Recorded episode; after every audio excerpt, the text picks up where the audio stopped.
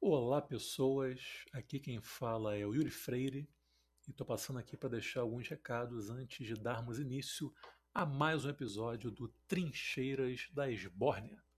Episódio esse em que batemos um papo muito do responsa com o jornalista Pedro Marim. Ele que, apesar de jovem, já tem muita, mas muita história para contar, como ficará claro ao longo de nossa entrevista. Primeiro, nós conversamos sobre o surgimento da revista Ópera, o veículo de comunicação do qual o Pedro é o editor-chefe. Depois, o papo passou para a verdadeira odisseia que ele vivenciou durante a sua viagem à Venezuela no ano de 2017. E eu quero aproveitar para reafirmar que faço sinceros votos para que um dia o Pedro transforme os relatos dessa viagem em livro, porque apenas o resumo que ele nos deu já foi impressionante. E por fim, conversamos sobre Carta no Coturno, livro do qual ele foi coautor ao lado do André Ortega, que já havia sido seu companheiro de aventuras em terras venezuelanas. Além disso, como sempre lembramos, nós temos o Trincheiras Pix. Então, se você julgar que este ordinário podcast merece uma contribuição para que possa continuar existindo e resistindo, sinta-se à vontade para pingar uma merreca em nossa chave Pix, que é trincheirasdasbórnia.com gmail.com. Temos a já clássica parceria com a vesteesquerda.com.br. Basta acessar o site, escolher uma camiseta de sua predileção e utilizar o cupom Trincheiras para fazer valer seu direito a um desconto de 10%. E também temos uma parceria com a livraria Pagu. Basta acessar o site que está na descrição desse episódio escolher qualquer livro do catálogo e ter direito a 15% de desconto na compra pelo WhatsApp ou direct do Instagram, arroba pagulivraria. E para finalizar, lembrar que estamos no Instagram, Twitter e Facebook, além dos melhores e piores agregadores de podcast do ramo. Basta procurar por Trincheiras da Esbórnia em qualquer destas plataformas e nos seguir, curtir ou assinar o nosso feed. Sem mais delongas, vamos ao episódio.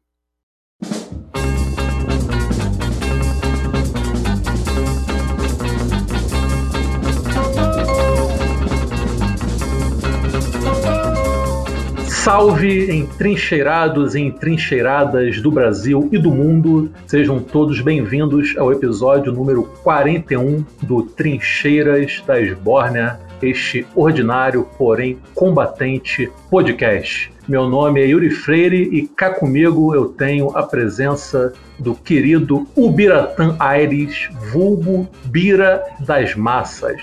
Olá, salve, salve, bom dia, boa tarde, boa noite, boa madrugada para quem está escutando esse nosso super podcast do Trincheiras das Bórnia. Eu sou o Biratã Aires, né, vulgo esquerdopata doutrinador, né, sobrevivendo neste país, né, apocalíptico, né.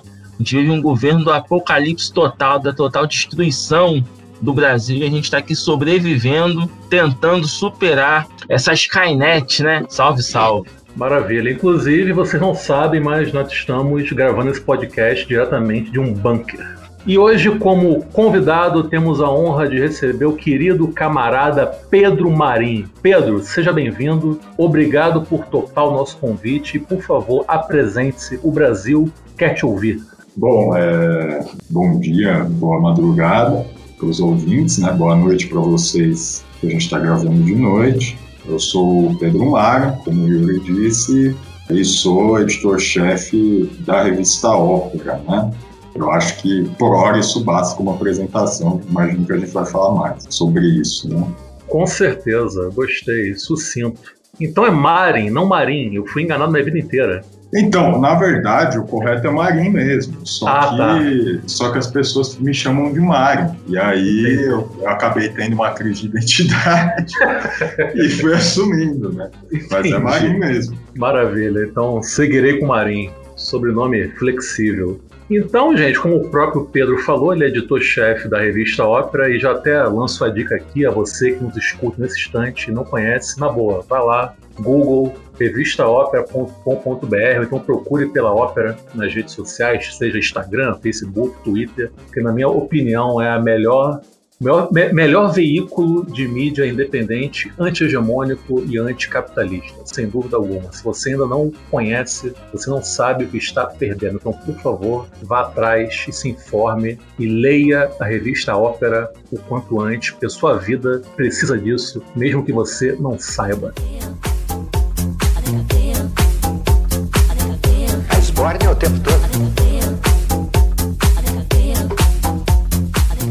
Pedrão, começando pelo começo, afinal de contas, como tem que ser, me diz uma coisa: você é um cara que dá para dizer que tem uma formação heterodoxa dentro do jornalismo, heterodoxa para os padrões atuais, porque afinal de contas você não tem formação acadêmica no jornalismo. Eu digo para os padrões atuais, porque historicamente era muito comum pessoas atuarem no jornalismo sem necessariamente serem formadas. O próprio Karl Marx foi jornalista, o Machado de Assis atuou como jornalista, o Juca Kifuri, que é jornalista esportivo já há várias décadas, não tem formação na área, ele é formado em ciências sociais. Enfim, eu queria que você falasse um pouco disso. Se você acha que o fato de não, de não ter uma formação acadêmica te ajuda, talvez por te livrar de alguns vícios acadêmicos que poderiam vir junto com a universidade, te atrapalha, nenhum nem outro. E eu queria também saber se você em algum momento já sentiu que sofreu talvez um preconceito, se sentiu algum, de certa forma diminuído por algum desafeto, talvez, por não ter formação acadêmica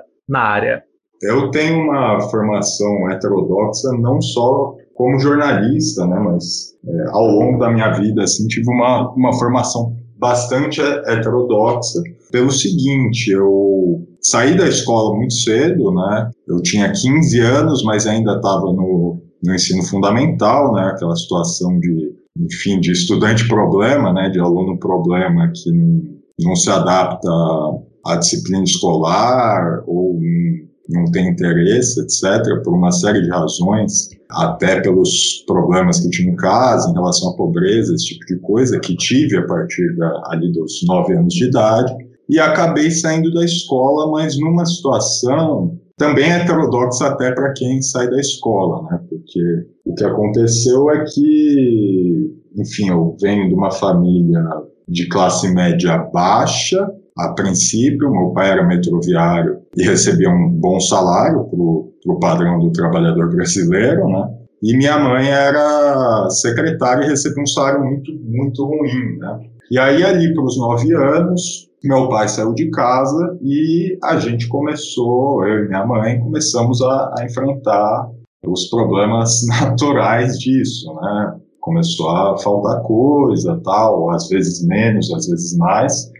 Só que eu tenho, eu tive a sorte, a felicidade de, apesar de ambos meus pais serem trabalhadores e tudo mais, eles tinham uma formação cultural bastante interessante. Então, meu pai, por exemplo, a história dele é que ele veio do litoral, litoral paulista para estudar história na USP, né? De uma família de classe média baixa tal, conseguiu estudar por conta própria, sempre estudou em escola pública, a escola pública naquela época era outra coisa também, e foi estudar história na USP, né?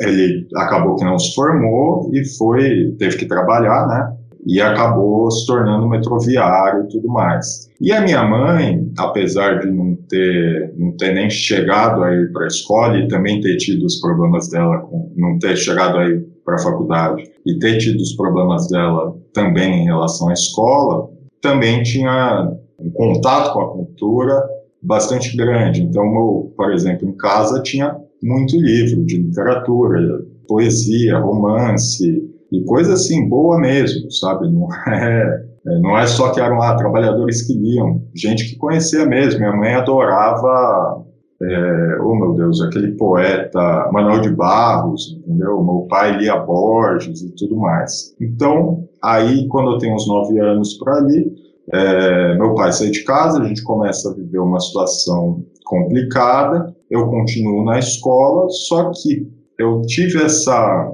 eu vivi essa dialética, né, de me enfrentar com, enfim, com a pobreza por um lado, mas tendo acesso à cultura, acesso a livros, etc.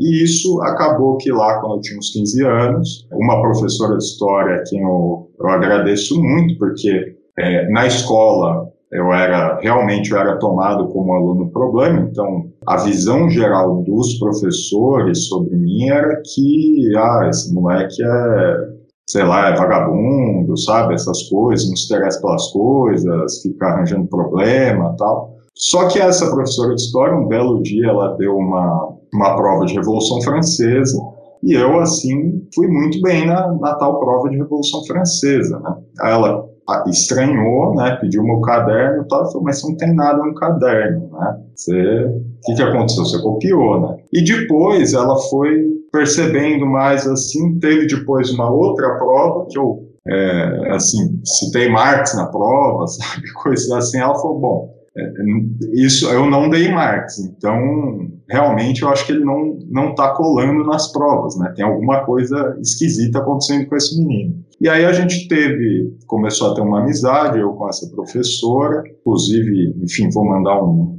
um abraço aqui, rompendo a, o anonimato dela, possivelmente, né, mas ela, hoje ela tem um, trabalha com um projeto muito legal aqui na Zona Leste de São Paulo, que é o Islanda Guilhermina, que é uma competição de, de poesia e tudo mais, é a Cristina, e aí ela chegou para mim e falou, meu, é, assim, ela sacou qual que era realmente o meu problema, né? É, e falou assim, por que, que você não deixa a escola, né? Porque você vem aqui para a escola, fica arranjando problema, chega atrasado, não, não faz nada, não, não faz as coisas, acaba tirando nota baixa, ocupa só uma cadeira, você já está claro, você sabe estudar por conta própria, você se interessa pelas coisas tal, né? Então, acabou acontecendo isso. Eu saí da escola e aí fui trabalhar com meu pai num sebo. Né? O pai, depois de sair do metrô por, por problemas de saúde e tudo mais, abriu um sebo e eu fui trabalhar com ele. E aí foi, é, apesar de eu receber muito pouco, né? muito, muito pouco mesmo, era muito bom porque eu estava cercado ali de livros. Tinha tempo, porque não, não ia mais para a escola, trabalhava meio período ali e tinha acesso a livro, né? E aí já eu já vinha um tempo estudando por conta própria, eu gostava de história, eu gostava de política, me interessava muito por artes, eu queria trabalhar com desenho gráfico, etc.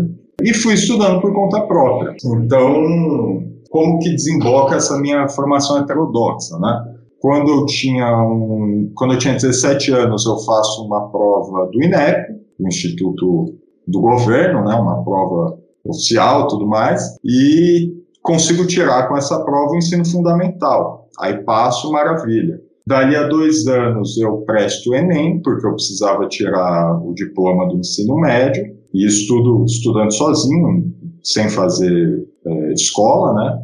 E passo no Enem também. E aí, quando eu passo no Enem, eu já consigo uma bolsa no ProUni e vou estudar jornalismo numa, numa faculdade aqui de São Paulo, né, reconhecidíssima, conhecidíssima, né, o Mackenzie.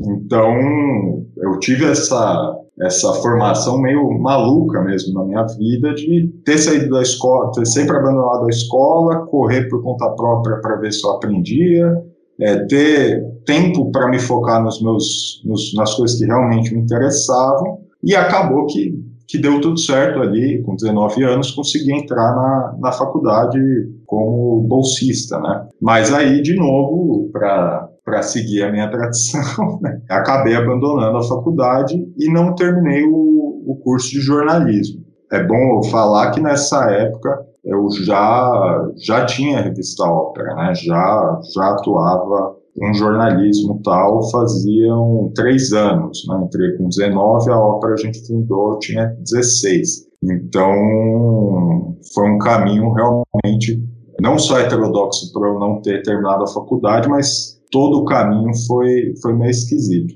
Agora, isso que você falou de ser heterodoxo talvez hoje é muito verdade, porque veja, é, historicamente, no mundo todo, mas no Brasil, para falar da realidade brasileira, o jornalista ele não era. Primeiro assim, os cursos de jornalismo é uma coisa muito recente. Então, quem que costumava ser jornalista na década de 20, 30, 40, 50, né, até 60, era aquele cara que ou ele era das camadas médias ou era da classe baixa, mas ele tinha ali um interesse por literatura ou tinha interesse por livros, lia, etc. É, às vezes tinha até uma faculdade, aí pensando mais em termos dos anos 60 e 70, como é o caso do, do Juca Kfouri, né? E tinha uma faculdade que não era de jornalismo e esse cara acabava indo trabalhar num jornal enquanto cursava a faculdade ou se não cursou a faculdade entrava num, numa redação ali para fazer tarefas mais básicas e se formava efetivamente na redação, né? E isso é uma coisa que a gente vê no mundo todo, quer dizer, nos Estados Unidos, que é, é o, o grande totem do modelo de jornalismo que a gente tem hoje em todo mundo, né? A, a, fórmula, o tipo de jornalismo que a gente faz hoje em todo mundo é, nasce ali, quer dizer, Estados Unidos e Inglaterra, é, também era isso. Então, assim, o jornalista era aquele cara que era meio. Ele não era da, da classe média exatamente, normalmente ele era filho de trabalhadores. Por alguma razão ele tinha esse interesse, acabou entrando no, é, no mundo do jornalismo. Então a, a composição de, de, classe dos jornalistas mudou muito, né? E é uma mudança relativamente recente. Então realmente não é tão, não deveria ser tão heterodoxo ao, ao menos, né? E aí assim, naturalmente hoje tem muito essa, essa coisa de ah, te diminuírem, né? Ah, mas você não é formado. Eu lembro até engraçado quando eu fui fazer o meu registro jornalista, né? Que é no, enfim, é no Ministério do Trabalho, assim, numa, numa, num escritório e tal, né? Aí a mulher fala, ah, mas você vai, você quer fazer o seu registro como é, com diploma ou sem diploma, né? Porque tem duas opções. Você ainda pode ser um, um jornalista reconhecido registrado sem diploma. Eu falei, não, sem diploma. Aí, aí ela já virou a cara. Ela tava toda simpática, né? Aí já virou a cara sem diploma, tá metendo louco, né? Mais um aí que descobriu que pode fazer o registro e tal. Então isso tem, mas como o tipo de jornalismo que a gente faz na ópera também é muito diferente, muito eh, diferente em relação ao que é hoje, não ao que era, de novo, na década de 40, 50, 60, é, no fim das contas, eu não tenho nem, nem muito contato assim com os colegas jornalistas que estão trabalhando nos grandes jornais e tudo mais, né? Então, não é uma coisa que eu é, não sofro muito disso. Muito bom. Ô, Bira, você tem alguma pergunta para fazer? Tenho sim, tem algumas, né? Mantendo essa, essa linha sobre o papel do jornalista, eu sei que um veículo de jornalismo não necessariamente é, é um veículo para todos os públicos, né? Que o jornalismo ele tem essa possibilidade de você recortar a sua. fazer um recorte ideológico mesmo. Eu sei que isso é possível no jornalismo e não há mal algum nisso. Entretanto, aqui no Brasil, né, a grande mídia ela é totalmente né, com recorte de direita, né, com uma visão ideológica à direita. Na sua visão, por que que o, os jornalistas com visão mais à esquerda não conseguiram até hoje criar um grande veículo né, de, de jornal, seja no jornal, um antigo jornal impresso, o jornal impresso que ainda existe, mas hoje está mais online, um veículo de rádio, televisão de grande alcance. Por que, que a esquerda, os jornalistas com visão mais à esquerda têm uma tiragem, né, usando um termo ainda antigo, uma tiragem tão limitada no Brasil? A que, que você atribui isso? Então, tem, tem duas coisas aí, três, talvez três coisas que são importantes para pensar isso. Né? De fato, se a gente pega a grande tradição jornalística, quer dizer, a história do jornalismo moderno, mesmo se a gente vai excluir é, fenômenos pré-jornalísticos, tentar pensar jornalismo na antiguidade, esse tipo de coisa, mas assim, pensando jornalismo como uma coisa moderna, é, existem concepções diferentes do que, do que é o jornalismo. Né? Quer dizer, ali na, na França, por exemplo, o jornalismo vem muito com a, é, sob essa concepção de que, bom, um jornal é, ele tem que representar uma determinada posição, né? Um jornal, o jornal quase como um partido, quer dizer, o jornal tem que ter a visão de um determinado grupo ou uma determinada opinião é, e não ser um veículo abstratamente sem posição ou neutro, né?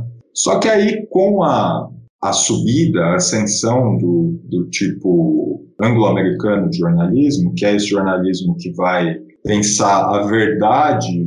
O, o que eu gosto de dizer é que ele tenta fazer uma simplificação da verdade e colocar o fato como fundamental da verdade. Então, o que, que isso quer dizer? Né? Bom, para um, um, jornal francês, o cara vai falar assim: não, a visão de mundo desse determinado setor da sociedade, dessa classe, desse partido, me diz que essa lei tal é uma abominação por tal motivo. E ele vai justificar por que, essa lei é uma abominação. O jornalismo de corte factual, que que se tornou o grande modelo a nível mundial, ele vai tentar excluir essa possibilidade de você opinar ou ter uma posição dentro da, da própria matéria ou qualquer coisa do tipo, né?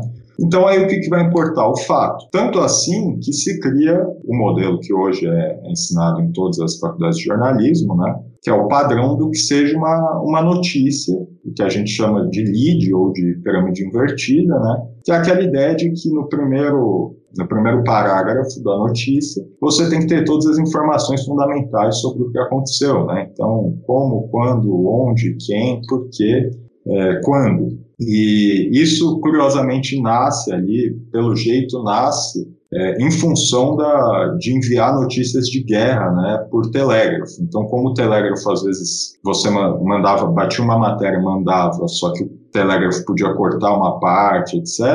Se você colocasse o fundamental da informação ali no, no primeiro parágrafo, a chance da, do fundamental da informação chegar do outro lado do mundo né, era mais fácil. E aí, essa é a primeira coisa. Esse jornalismo de tipo factual, ele acaba dominando o planeta. Hoje, você faz uma faculdade de jornalismo, é quase como se não existissem outros fenômenos jornalísticos, outras, outras escolas de jornalismo, simplesmente é, você não é ensinado, não se discute, por exemplo, é, o jornalismo latino-americano, não se discute o novo jornalismo em tese norte-americano, né? Eu disputo e digo que, que esse jornalismo nasceu aqui na América Latina, mas, enfim, não se discute, por exemplo, a tradição da crônica, que é uma coisa que na América Latina é muito importante, aqui no Brasil a gente entende até a crônica como uma coisa, como um fenômeno literário, né? É, ou como uma coisa um pouco distante do, do jornalismo, apesar de ser publicada nos jornais. Mas na América Latina,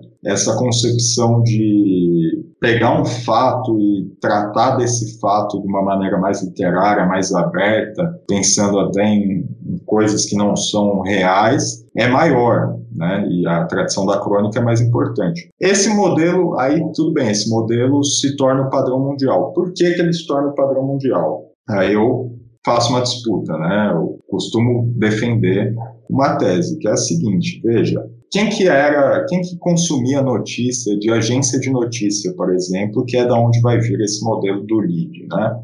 Quem consumia isso era um cara que normalmente ele tinha ali as suas posses, é, tinha ali as suas terras, era um fazendeiro, por exemplo, americano, que tinha que comprar é, determinados insumos ou vender determinados commodities e que estava interessado no que estava acontecendo do outro lado do, do planeta, numa guerra que estava sendo combatida muito longe. Por quê? Porque ele tinha que pensar em termos do, bom, será que vale a pena eu vender agora? Será que vale a pena eu comprar agora? Etc. Esse era o primeiro modelo das agências de notícias. Então o cara pagava uma assinatura ali, é, da, sei lá, da France Press, por exemplo, e ele teria a possibilidade de ter informação antes de todo mundo. Não precisaria esperar um, um jornal, né? Depois as agências começam a vender essas informações para os jornais que republicam as notas que saem. E aí o jornal, é, veja, essa lógica do cara que está esperando aflito determinados fatos que não, não, não vem com uma interpretação, porque para ele, ele não precisa de interpretação, é ele quem vai interpretar, e ele sabe interpretar, né? A interpretação dele vai ser, ah, preciso vender, preciso comprar, como que o mercado está, não sei o quê. Isso começa a se tornar padrão nos jornais também, começa a ganhar corpo nos jornais, né?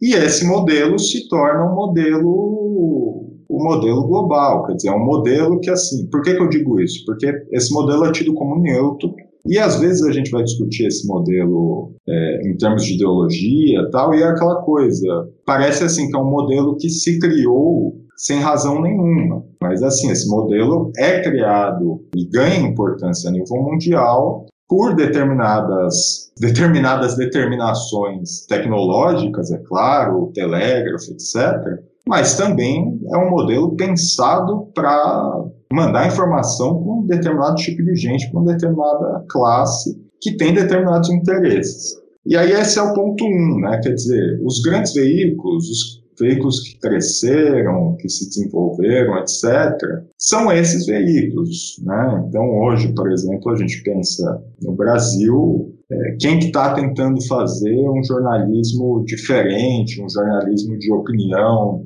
é, interpretativo, um jornalismo literário, etc. Muita pouca gente, porque realmente o público para isso se tornou restrito. Né? A segunda coisa que eu diria é que o Brasil tem uma formação que é um pouco complicada a nível de, de, de, de alfabetização, cultura, etc. Quer dizer, vocês vejam que a, a gente vai criar a primeira universidade no Brasil. Se você pega o Peru, por exemplo, que agora está passando por, pela contagem dos votos, né, é muito tardia a primeira universidade brasileira. Isso desenvolve no Brasil, a gente tem aqui o desenvolvimento de uma digamos, de uma elite em termos culturais, eu estou dizendo aí, é, que é muito restrita, é muito pequena, muito, muito pequena mesmo. É claro, em todos os lugares isso é pequeno, isso foi pequeno historicamente, mas aqui é uma coisa impressionante. De tal forma que, por exemplo, você pega o Garcia, ele falando da criação da, da escola pública em São Paulo, né? E aí ele fala que se criou a escola pública em São Paulo, não porque, ah, vamos fazer escola para os pobres, né? mas porque os caras tinham que, tinham que criar ali quadros burocráticos e você não tinha com quem criar esses quadros né, no Estado. Mesmo o, o pessoal ali que estava nas camadas médias, quase nas altas, não tinha escolaridade. E aí você criou meio que uma escola pública a serviço de criar uma burocracia mais ou menos de elite. Né? Então a gente tem esse problema também. Quando a gente vai ter um avanço em termos de, de letramento, etc., muito tempo, muito pouco tempo depois, isso vai vir meio acompanhado com, com a, a chegada da televisão. Né? Então, aqui a gente não desenvolveu muito uma tradição, uma tradição muito ampla de leitura, de jornais, por exemplo. E o terceiro fenômeno, que aí eu acho que é importantíssimo, é o fato de que a gente não tem, não teve um esforço mínimo em democratizar a distribuição dos meios, né? Quer dizer, você pega um país, por exemplo, como a Argentina,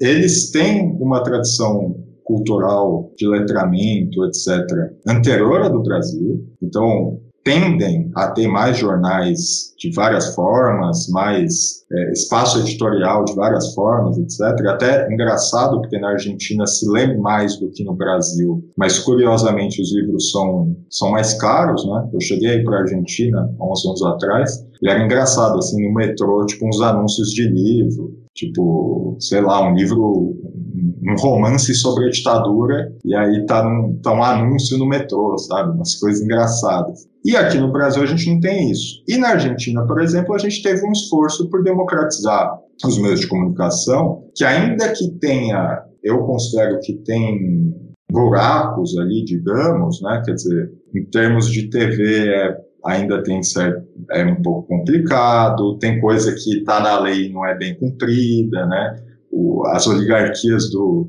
da, da, comunicação se mantêm meio que é, estressando a lei e tal. Mas na Argentina, por exemplo, você tem uma, um espaço, ah, eu quero fazer um jornal de esquerda aqui, que é muito maior do que no Brasil, por conta dos, da democratização e por conta de ter essa base mais, mais preparada. Né? E aí, o que eu acho, só para concluir, o que eu acho interessante hoje, que é um, um problema, né?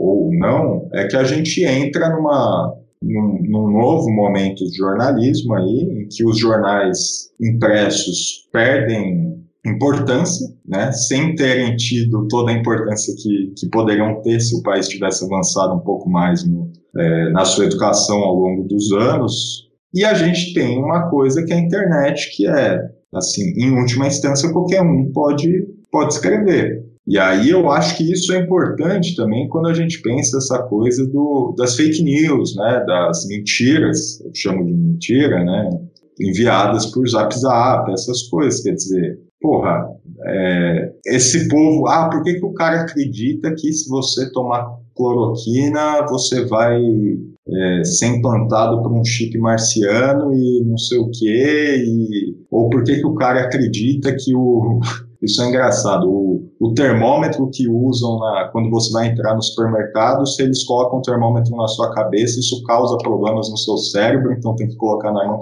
Porra, é óbvio, né? É assim, o nosso país nunca, nunca foi incluído. Assim, não, é a Folha de São, nosso povo não está lendo a Folha de São Paulo, entendeu? Já seria, assim, para nós já seria ruim se fosse só isso. Mas nem nisso chegou. No máximo, esse povo foi incluído mediaticamente pelo rádio, que foi muito importante, e aí teve um esforço de fato muito, muito forte ali no, nos, nos governos Getúlio, né? década de 30, 40 e tal, e pela TV, e aí quando a TV chega é muito complicado, né? Porque Aí seria até uma, uma questão de discutir teoria da comunicação, né? Mas assim, trocando em miúdos, a TV é um fenômeno bastante diferente da, da leitura, né? A TV você pode ser passivo, ou mesmo do rádio, porque a TV você pode ser passivo frente à TV, porque ela já está, enfim, isso aí é uma teoria que o McLuhan vai desenvolver, né?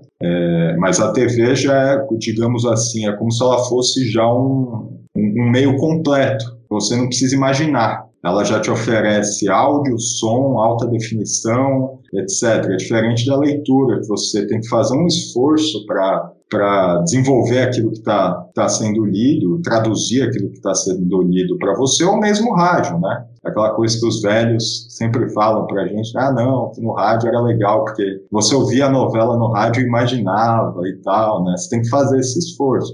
Basicamente, o nosso letramento midiático foi feito por rádio e a TV já chegou muito forte, né? atropelou muito forte. E aí a gente tem esse problema, desenvolveu um pouco a possibilidade do, é, desse mercado das notícias se desenvolver de uma forma menos monopolística, né? Agora, sobre essa questão né, referente a, ao parco hábito de leitura das camadas mais pobres da população em relação ao jornal, você até citou né, o exemplo da Folha de São Paulo, eles sequer leem, etc. Agora, o que costuma fazer sucesso, ao menos costumava, acho até que perdeu força de uns tempos para cá, são esses jornalecos que você espreme e sai sangue, né? tipo Meia Hora, o Expresso aqui no Rio. Aí em São Paulo tinha um muito famoso, acho que era o Notícias Populares, se não me engano, né? você pode me corrigir aí. Quer dizer, então Isso, ali, Notícias Populares e era, era, um negócio totalmente bizarro, né? Várias fanfics monstruosas ali que tu lia, tu achava que estava lendo uma história de terror, né? Durante muito tempo que fazia sucesso era isso. O cara pegava o trem dele para ir para o trabalho, ficar duas horas para ir do subúrbio, da periferia até o centro da cidade, para trabalhar, o que ele consumia aquele tipo de notícia muito rápida e muito brutal, né? Que na verdade é uma grande ode à brutalidade humana e brutalidade policial. É como se você pegasse o Cidade Alerta e transformasse em jornal, né? Aquela leitura ali expressa e se resumia a isso, né? O tipo de, o tipo de leitura jornalística consumida em boa parte pelo chamado povão, né? Pelas camadas mais pobres da sociedade. Então, pô, nesse sentido, você vê que também é feita uma certa lavagem cerebral, né? O cara vai lendo aquilo todo dia e, são veículos que, que, escrevem até de forma engraçada, jocosa, então é muito fácil o, o cidadão absorver aquilo ali, né? Que ele lê, lê rindo, vai rindo todo dia, quando chega no final do ano, cara tá lá, né, gritando Bolsonaro 17, coisa do tipo. Sim, perfeito. Isso, assim, é, fenômenos como, não como notícias populares, né? vamos, vamos, com calma, mas assim, esses jornais focados em crimes, tal, esse tipo de coisa, é uma coisa que a gente tem ocorrências em, em outros lugares do mundo, né? Por exemplo, nos Estados Unidos, é até curioso, teve um, eu não lembro em que cidade era, se era em Chicago, uma coisa assim, mas teve um, uma série de jornais ali que os caras não estavam conseguindo, enfim, manter os jornais sobrevivendo, né? E aí o, se fez um pool de jornais, né? O pool é quando a gente chama vários jornais se reúnem para fazer alguma coisa, né? E com isso eles fizeram um jornal que era focado em casos de crime, casos de violência, coisas assim. Então eles vendiam esse jornal focado em crime, etc., que vendia muito, para manter o, os jornais normais, né?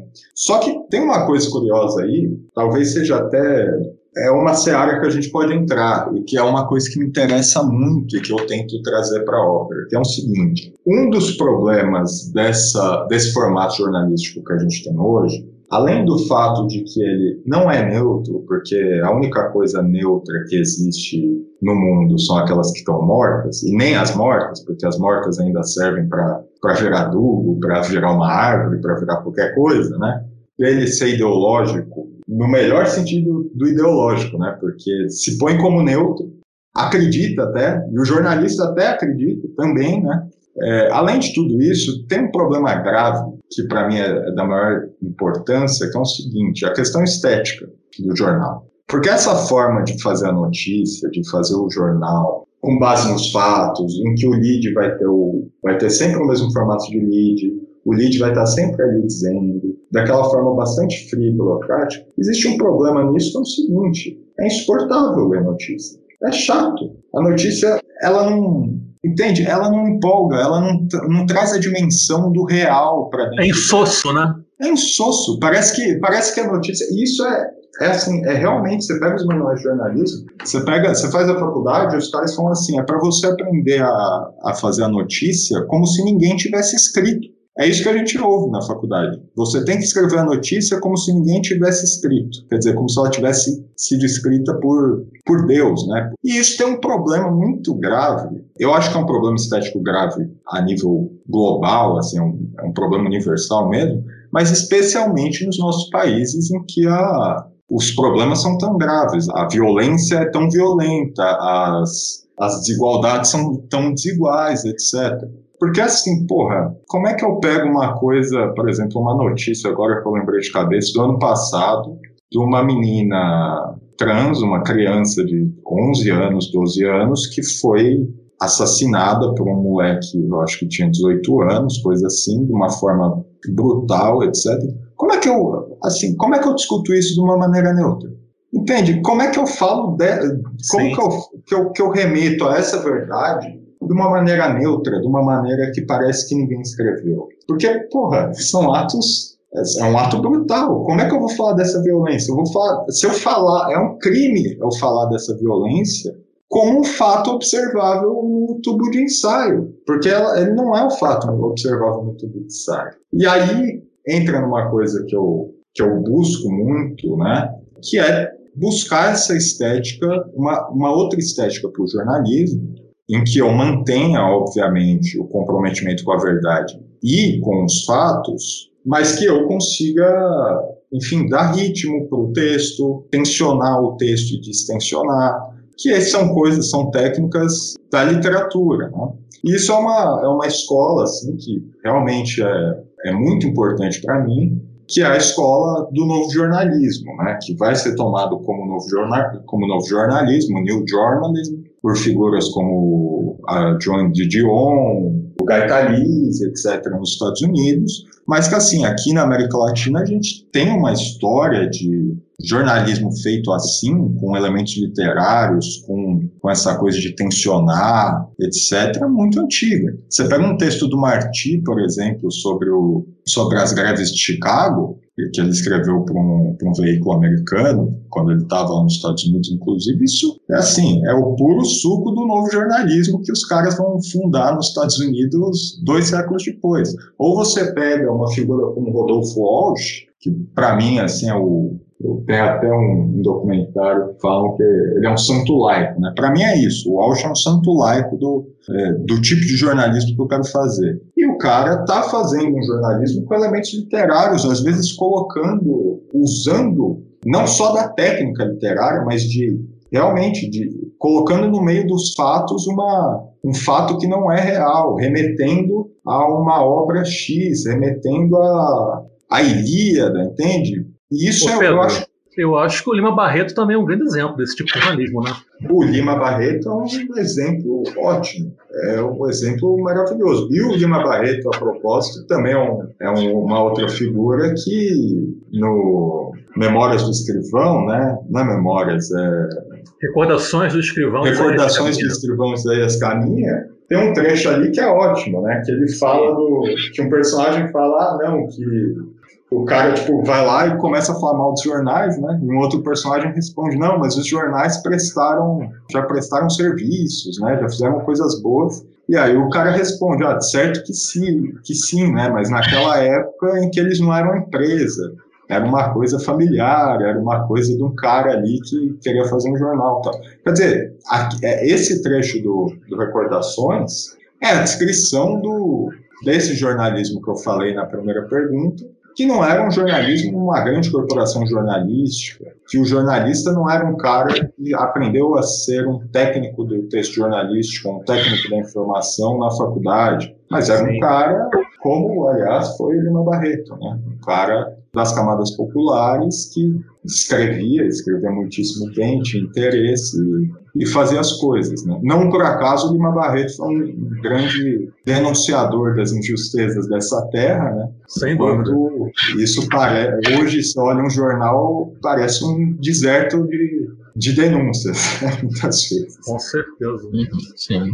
Então, Pedro, finalmente vamos chegar à revista Ópera. Como, quando e onde surge a revista Ópera? Bom, a revista Ópera surge em 2012, eu tinha 16 anos, já escrevi algumas coisas, tinha escrito para um site crítica de cinema, esse tipo de coisa, mas naquela época eu sequer queria ser jornalista. Só que o negócio é que eu tinha, é, enfim, eu tinha muito interesse pela, por política, estudava política e tudo mais, e eu, na época, estudava por conta própria também design gráfico, me interessava por design gráfico e tentava aprender, né, dentro das minhas das limitações de um, de um garoto de 14, 15, 16 anos, essas coisas. E aí eu tive contato com, com um camarada, o Caio, é, a gente começou a frequentar reuniões de um, de um partido comunista aqui de São Paulo, do PCML, e a gente meio que não gostou muito, tal, frequentávamos tal, mas a gente sentia muita vontade de fazer alguma coisa, né? E o Caio, na época, estava cursando jornalismo. E aí eu falei, ah, vamos fazer uma revista, vamos fazer alguma coisa. Eu tinha essa... Sempre tive muito essa, essa vontade de, de fazer coisas, né? De tentar fazer coisas diferentes tal. E aí a gente fez um blog, definiu que seria, o nome seria a Ópera, né? Seria a revista Ópera. E a ideia era ter uma revista impressa, né? Assim, a gente na época a gente se juntou, eu e o Caio sentou, falou: "Ah, não, em três meses a gente vai ter uma revista impressa", né? Mal sabemos nós, né? E aí é assim que surge a Ópera. O Caio, como ele estava trabalhando, estudando, etc., à medida do tempo, é, a priori eu nem sequer ia escrever tanto para ópera, eu ia escrever algumas coisas e tal, mas eu, a ideia é que eu ia trabalhar com essa parte de mídia social, de imagem, diagramação, se a gente tivesse a revista impressa e tal, né? Só que o Caio, como ele estava muito atarefado, deu ali alguns meses, é, alguns, acho que foi uns oito meses tal. Ele começou a ficar enfim, não tinha tempo, né, para escrever as coisas para a ópera e eu estava muito animado porque tinha muito tempo. E aí ele acabou se distanciando tal e eu assumi essa essa tarefa, né, por conta própria ali a partir de talvez 2013 e tal. E aí foi isso. Assim, a ópera surge com uma coisa é, um projeto muito megalomaníaco, né? A gente acreditando que, ah, não, vamos fazer uma revista impressa e tal, como se fosse muito simples, né? Como se fosse coisa muito fácil. Mas a gente já tinha algumas diretivas ali. Então, ah, não, vamos fazer uma coisa radical. A gente sentia falta é, de veículos que assumissem uma posição mais radical à esquerda. Naquela época já existiam veículos um pouco mais radicais e tal, já existiam veículos de esquerda, tinha a Carta Capital, tinha toda a blogosfera petista, etc. É, tinha até o Opera Mundi, né, que é um problema, porque a gente escolheu esse nome infeliz, né, e já existiu o Opera Mundi. Caros amigos também, né? Tinha caros amigos, tinha caros amigos, tinha o Brasil de Fato, que nessa época, inclusive, tinha jornal impresso, né? Sim, sim. Mas a gente sentia falta de uma coisa que fosse mais radical tendo em conta o seguinte: às vezes o pessoal fala assim, ah, mas mais radical, né? Como assim? Mas é bom lembrar que naquele momento a gente estava nos governos petistas ainda, e num governo que estava ali, bom, 2012, 2013, a expectativa estava alta, né? Não estava assim, a gente não estava vendo a crise do petismo que a gente foi ver em 2016, tá? o petismo andava bem naquele momento, né? Claro que no, no ano seguinte, em 2013, vai ter provações aí muito grandes, né? Mas a gente sentiu essa, essa necessidade, porque qual que era a coisa, assim? A gente foi se organizar nesse partido tal, e a gente ficava muito de saco cheio dessa coisa de, ah, não, vamos fazer o estudo aqui, e é isso, tal. A gente queria fazer coisas, né? A gente queria ou agitar, ou fazer trabalho de base, ou o que quer que seja. A gente tinha essa, esse furor. Você, você não... sentia uma necessidade da praxis. Exato, precisamente. E aí acabou que a ópera, assim, obviamente, a gente não, não saiu com uma revista impressa em dois anos, né? Em dois meses, né? Coisa de moleque mesmo, achar que isso aconteceria assim. Mas a ópera se tornou meio, para mim, pelo menos, que tomei a frente dela, né? Depois que o Caio deu uma afastada, tal, se tornou meio que uma uma escola mesmo, né? Porque, bom, eu estou ali produzindo, quer dizer, tem esse elemento da prática, estou produzindo, mas para produzir eu tenho que ir me aprimorando e eu tenho que ler os jornais e tenho que saber o que está acontecendo, etc. E a forma da ópera foi mudando um pouco ao longo dos anos, né? O que, que a gente manteve de fundamental? Primeira coisa, é para ser um veículo independente, então, assim, a gente. A ideia desde o começo é: a gente não vai.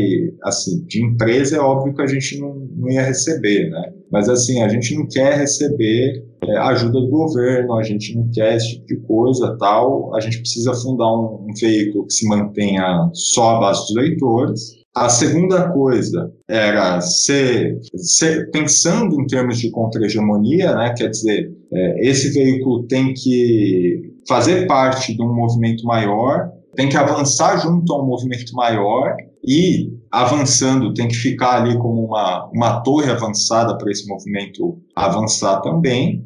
E outro aspecto importante dessa independência é a gente se manteria, não seria um veículo partidário, quer dizer, a gente queria ter é, garantir a independência para a gente ter a liberdade de lidar com os, os vários partidos de esquerda ou de esquerda radical que existiam, sem a gente ter um comprometimento a priori né, com nenhum deles, até porque alguns deles já tinham jornais, nem faria sentido. Né? A nossa proposta era justamente, bom, a gente vai fazer uma coisa radical, mas não vai ser uma coisa para militância ou mesmo para as bases de um determinado partido. Vai ser uma coisa mais ampla, mais geral, que pode atingir um, um público mais amplo que não está organizado em determinado partido, e isso pode acabar servindo até para os partidos individualmente em algum momento, né? Quer dizer, é, a ópera a gente cansa de ver leitor que tomou contato com, com certas questões a partir da ópera e dali a um tempo começou a militar pelo partido X ou Y ou H, né? A gente tem leitores de todos os partidos e gente que escreve para a gente de, de vários partidos também. Então a gente tentou fazer essa coisa, pensando nesses termos da, da disputa por hegemonia do, do Gramsci, né?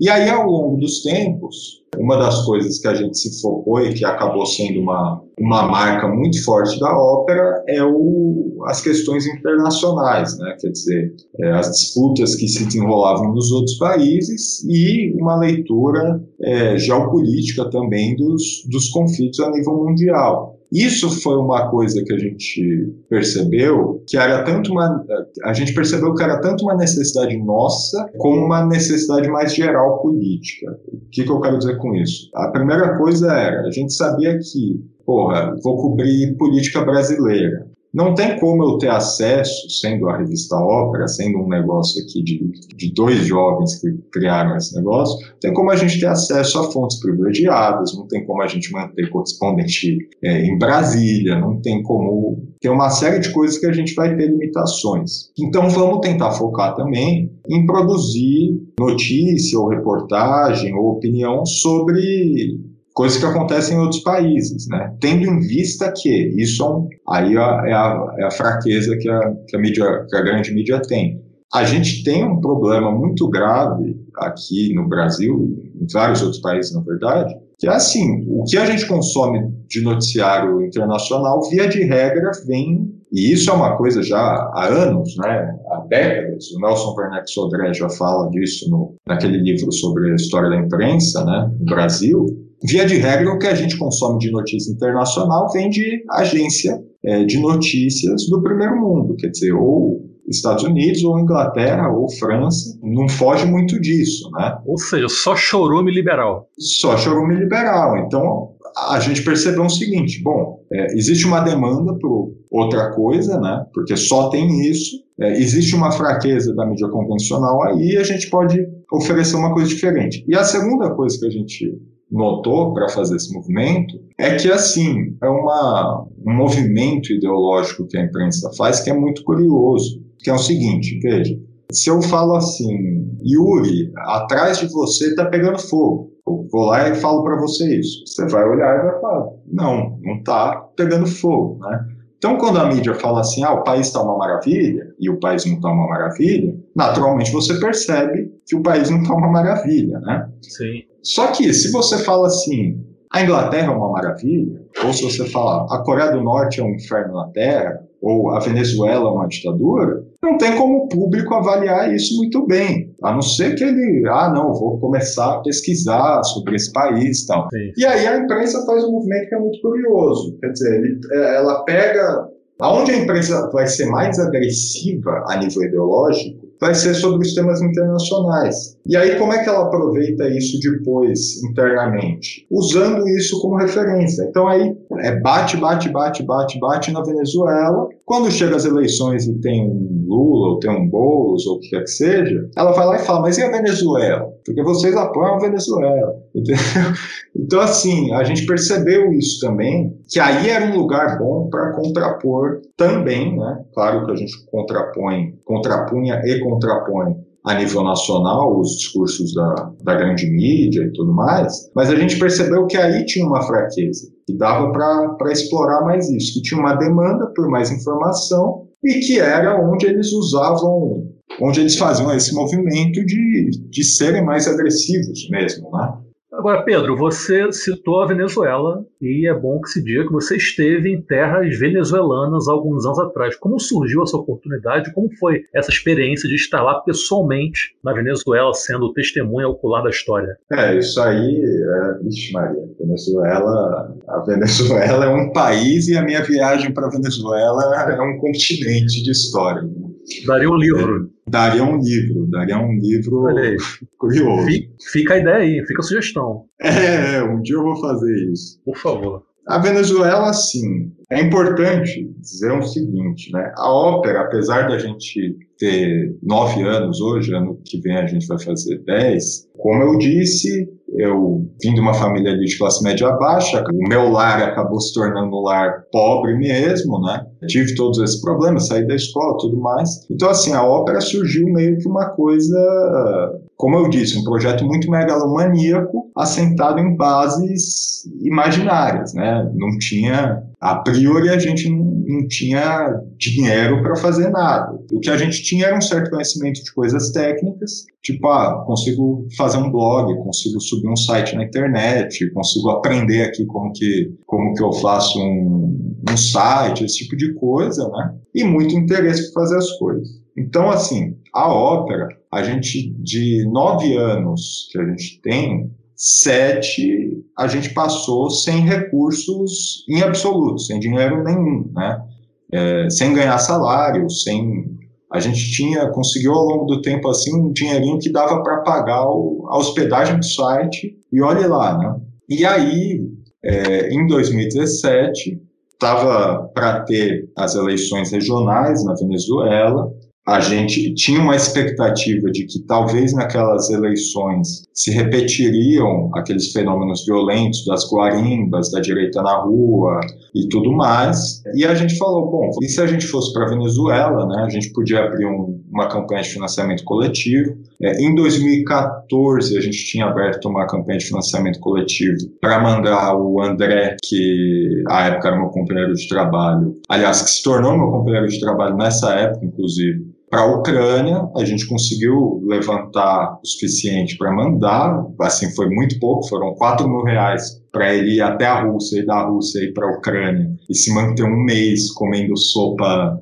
junto com soldados lá, os cossacos, né, comendo sopa fria e completa insanidade, né, cara?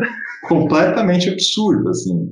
E, e o, o, engraçado é o seguinte, aí a gente pegou em 2017, né, depois dessa insanidade dessa primeira insanidade, a gente foi. Pra quem foi pra Ucrânia, o que é ir pra Venezuela, aqui do lado, né, cara? Foi de pedalinho, né? Aí a gente Porra. falou, vamos, vamos fazer isso pra Venezuela, né? E aí qual era o, o plot, né? Qual era a ideia, o mote? É que a gente falaria assim, estamos nos mudando. A redação da ópera está se mudando para a Venezuela por um mês, né? Quer dizer, a redação da ópera, dois caras com dois computadores, né? É, e a gente faria uma campanha de financiamento. Só que estava bem em cima do tempo, assim, bem em cima mesmo. Não daria tempo de fazer uma campanha para então ir. Então, o que, que a gente fez? A gente tentou recolher todos os fundos que a gente tinha, que eram, no meu caso, eram menos, menos muitos, né? É, cheque especial, pedir dinheiro para todo mundo que dava para pedir, para parente, não sei o quê. Uma camarada que é, ela é membro do comitê editorial até hoje, inclusive a Mariana, falou assim: não, vamos fazer, vai dar para fazer tal, botou o dinheiro do bolso dela, tal, se colocou assim muito é, muito firme, né, para fazer isso acontecer. E naturalmente a gente falou, bom, não dá para pegar um avião até a Venezuela, que é caro, só um inferno, né? Vamos vamos pegar, vamos por terra, né? É uma ideia ótima, vamos por terra. Grande ideia, grande é. ideia. São Paulo, Venezuela. É, aí por, que, por que não, fez? né? Por que não, né? Se a gente pode. pode. Aí o que a gente fez? Pegou um voo de São Paulo até Roraima, que aí era mais barato, era bem baratinho. Aí a gente desce em Boa Vista.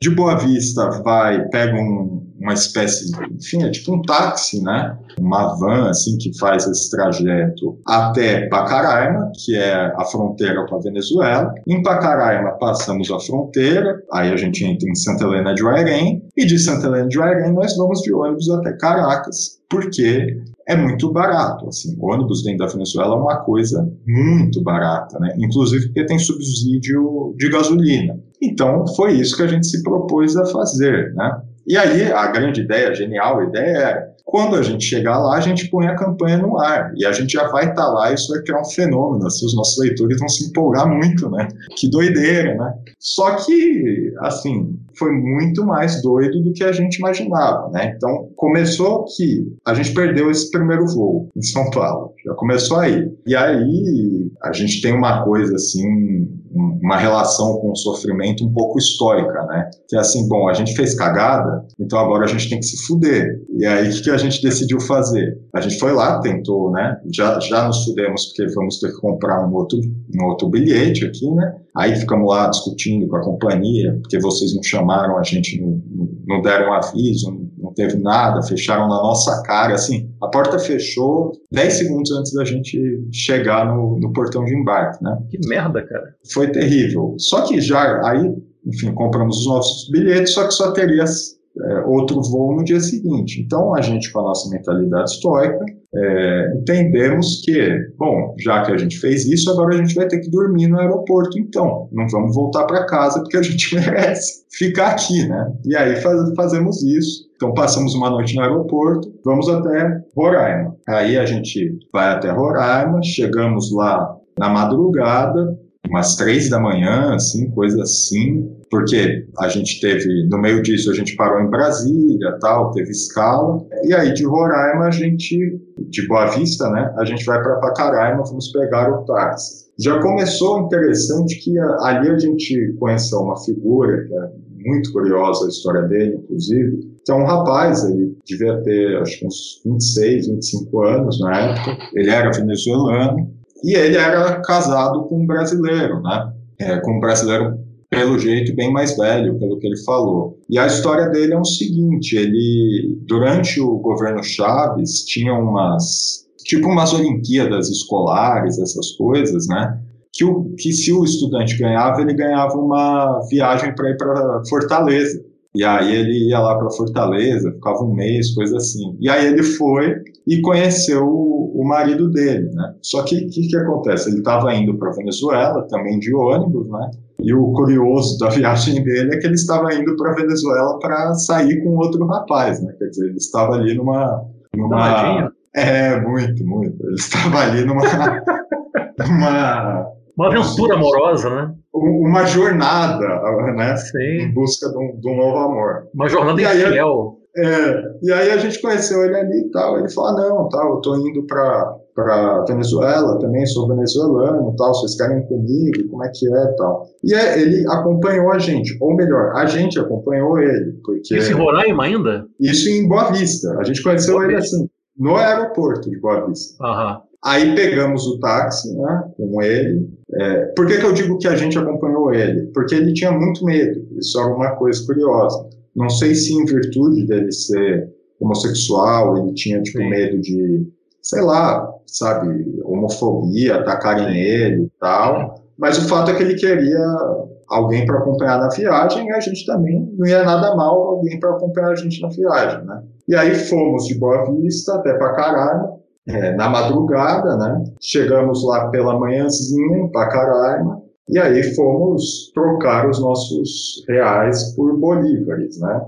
E como a inflação é, pega alto lá, é, a gente trocou os reais, os poucos reais que a gente tinha, assim, não dava um salário mínimo para a gente ficar um mês na Venezuela. A gente trocou esses reais e basicamente saiu com uma mochila inteira de dinheiro, né, de notas.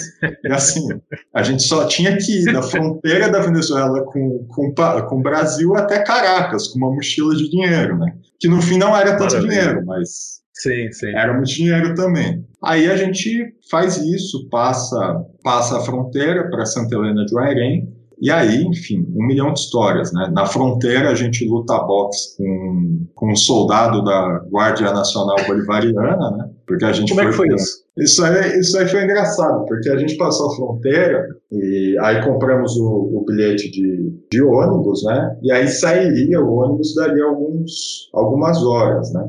Aí a gente parou num, numa espécie de restaurante, é tipo uma vendinha mesmo familiar, porque assim, Santa, Santa Helena é tipo pensa assim, uma cidade de fronteira, assim, aquela cidade de fronteira, entendeu?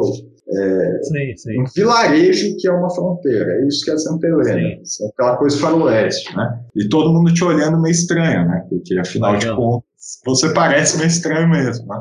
Aí a gente parou ali num, num restaurante familiar, que era a casa dele, de uma família que vendia uns frangos e tal, e foi comer, né?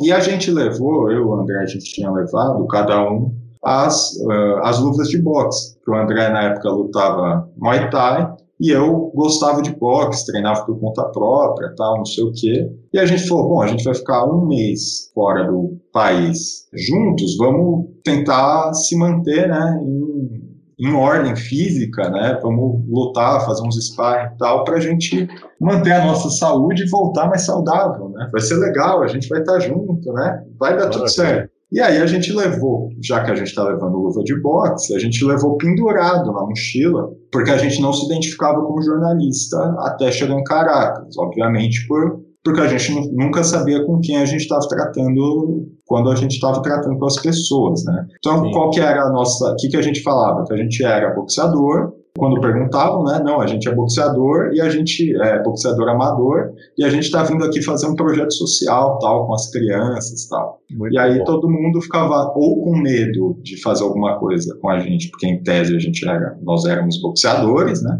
Ou não queria fazer alguma coisa porque a gente estava indo fazer uma coisa legal, né? Não era jornalistas, tal. E aí a gente para nesse nesse restaurante e aí a gente tem duas horas para comermos, temos duas horas para matar ali, e eu falo para André, ah, vamos fazer um sparring, né? Um sparring, para quem não sabe, é uma luta de boxe, um treino de boxe que você luta com o outro, é, mas sem, assim, na moralzinha, né? Sem querer machucar muito e tal. Sem perder a amizade. Gente, sem perder a amizade, né? E aí a gente começou, pá, começamos a lutar ali e tudo mais. E aí tinha as, tinham as crianças ali, as crianças chegaram, todo mundo, ah, que legal, tal, queriam participar. No fim a gente acabou fazendo aquilo que a gente disse que ia fazer, né?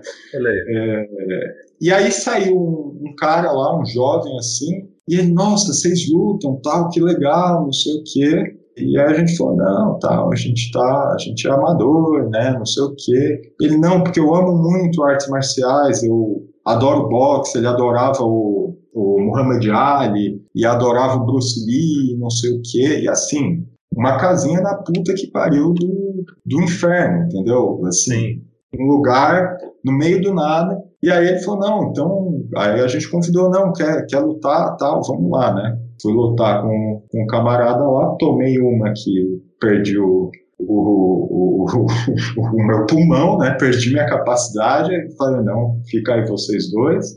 E aí no final, quando a gente estava se despedindo para ir pegar o ônibus, ele falou, né, não, eu sou guarda, sou guarda nacional bolivariano, tal, né, muito obrigado, tal, é, se vocês passarem aqui, voltem aqui, meu nome é tal, tal, falem comigo e deu uma, bateu continência pra gente, assim, né, e aí esse, esse foi o primeiro dia na Venezuela. Esse é aí, só o primeiro dia? Esse é o primeiro dia. Daí para frente é uma, é uma longa estrada até chegar em Caracas, são é um dia e meio, uma, é um dia e meio, dois dias Nossa, chão em ônibus, táxi clandestino, enfim, e tudo isso sem tomar banho, porque a gente também não queria parar, a gente queria chegar logo em Caracas, então foi complicado. E como é que foi a experiência em Caracas? Em Caracas, assim, é complicado a gente falar da nossa experiência pelo seguinte, é, a gente viveu uma situação na Venezuela muito complicada em termos financeiros, porque a gente calculou mal já o dinheiro que a gente precisaria. É, mesmo que a gente tivesse calculado melhor, não ia adiantar, porque a gente não ia ter. Só que, além de tudo, a gente perdeu uma parte do dinheiro quando a gente perdeu o nosso avião, né? Sim. E aí a gente não aproveitou muito a viagem em termos de. É, tanto em termos jornalísticos, a gente não conseguiu fazer tudo o que a gente queria, quanto em termos de ah, conhecer a cidade, conhecer as coisas, tal, a gente não, não conseguiu fazer tanto também. Mas lá em Caracas, a gente chegou, foi para um hotel, assim, um hotel bem ruim mesmo, bem chinfrim, era muito barato, né, porque a relação Bolívar-Real favorecia muito o real, então, assim, sei lá, a gente pagava por noite no hotel o equivalente a três reais, coisa assim, sabe? Era nada.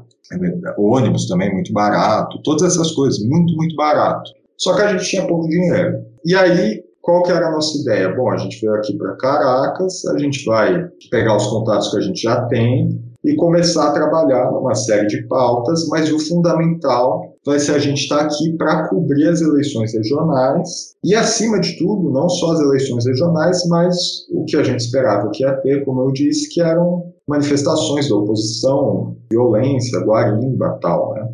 E aí a gente não conseguiu tanto fazer isso, porque a questão é, uma boa parte do tempo que a gente devia estar tá simplesmente ou trabalhando nas pautas ou conhecendo fonte, etc., a gente estava tentando sobreviver. Isso era muito custoso, assim. Por exemplo, teve um, a gente foi ajudado por tudo quanto era gente na Venezuela. A gente foi ajudado por uma camarada nossa que veio da Colômbia, ela ia ia lá para cobrir também as, as eleições, trouxe dólares para a gente, 100 dólares, assim, que a gente estava quase com nada, absolutamente nada.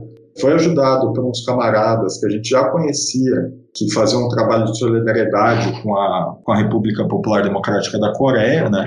O André tinha estado na, na, na, Coreia do Norte já duas vezes, e aí conhecia venezuelanos que faziam um trabalho de solidariedade e tal. A gente também foi ajudado por eles, é, eles pagaram tipo umas três diárias assim de hotel pra gente, que a gente estava sentindo. Então assim, a gente, além do trabalho que a gente queria fazer jornalístico, além de conhecer as fontes, etc., a gente tinha, tinha esse trabalho de constantemente a gente se via assim, puta que pariu, daqui a três dias a gente vai ficar completamente sem dinheiro e não dá para voltar, porque a gente tinha a data do voo já marcada, né? Não dava para adiantar também. É, e a gente, de qualquer forma, queria ficar lá, queria ficar esse mês até as eleições. Então, assim, a gente conheceu Caracas, ficou um bom tempo em Caracas. É, em termos de viagem, a gente conheceu bastante a Venezuela, porque viajamos por dentro, né? Fomos de ônibus, é, vimos ali uma série de estados, atravessamos todo uma região meio desértica lá, que chama meu Deus, eu não lembro como chama. Mas enfim, é, é um. Você imagina uma, um lugar em que você viaja cinco horas de carro e não tem absolutamente nada. Tem tipo é, erva daninha nascendo e é isso. De um lado da estrada e do outro durante cinco horas, sei lá. E quando chegamos em Caracas, a gente teve contato com, com deputadas, com, fomos, é, acompanhamos, isso foi muito interessante, uma Assembleia Popular é, que teve numa, numa favela de Caracas. É muito curioso também, porque assim, nesse momento, ao menos, o, o chavismo, ele estava tava no momento, assim, o chavismo sempre foi muito plural, né? Só que nesse momento estavam é, estava ali dentro do chavismo se organizando organizações dentro para orientar determinada cada pluralidade que existia dentro do chavismo. Né? Então, por exemplo, essa Assembleia Popular ela era tocada por uma como se fosse uma tendência do chavismo, né? que chamava Chavismo Bravio, em parceria com uma outra tendência, que era o Aranha Feminista. Então, assim, era uma doideira, né? Dentro do chavismo você via tudo quanto era coisa. E aí a gente foi lá com as meninas do Aranha Feminista, né? Que era uma organização popular, feminista, radical em termos não de ideológicos, né? não eram feministas radicais, mas assim o mote delas era feminismo mesmo, tal, organizar sim, sim. as mulheres, tal, uma concepção realmente feminista. E a gente estava lá no topo da favela, numa assembleia popular, com os moradores da favela. É muito interessante que o, o Chaves, quando ele fez a, aquele esquema de como se diz, aqueles carrinhos, né? Como tem no Pão de Açúcar, por exemplo, são... Bondinho? Bondinho. tipo uns bondinhos para ligar os, os morros de Caracas. Em cada estação do bondinho, quer dizer, em cada estação não, mas em várias estações, nas mais importantes desse caminho, eles faziam ginásios olímpicos, né? Então, quadras poliesportivas, tal, em cada uma da estação. Então, ali o pessoal se reunia tanto para, ah, vou jogar bola, jogar futebol, vou fazer dança aqui com o meu grupo de dança aqui que eu tenho com a rapaziada aqui da comunidade, e se reuniam para fazer assembleias também nessas quadras. Então, isso foi muito interessante. É, Pedro, oi Pedro, desculpa interromper, eu tô achando interessantíssima essa sua fala sobre Venezuela. Eu quero pegar um, fazer uma pergunta, até para pegar um gancho nesse teu relato sobre os movimentos sociais, assembleias na Venezuela, porque assim, a imprensa aqui no Brasil gosta muito de falar, de, de associar a popularidade ou impopularidade de um governo à questão econômica, né? É, atualmente, até no caso do genocida, é dito que se a economia estivesse bombando, ele provavelmente se reelegeria, mesmo sendo um genocida.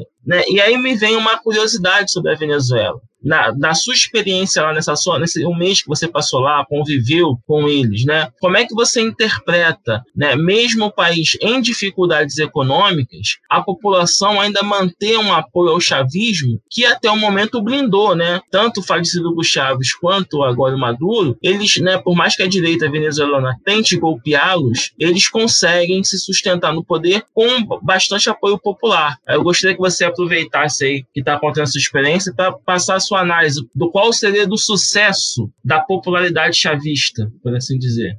Tem vários elementos aí, né?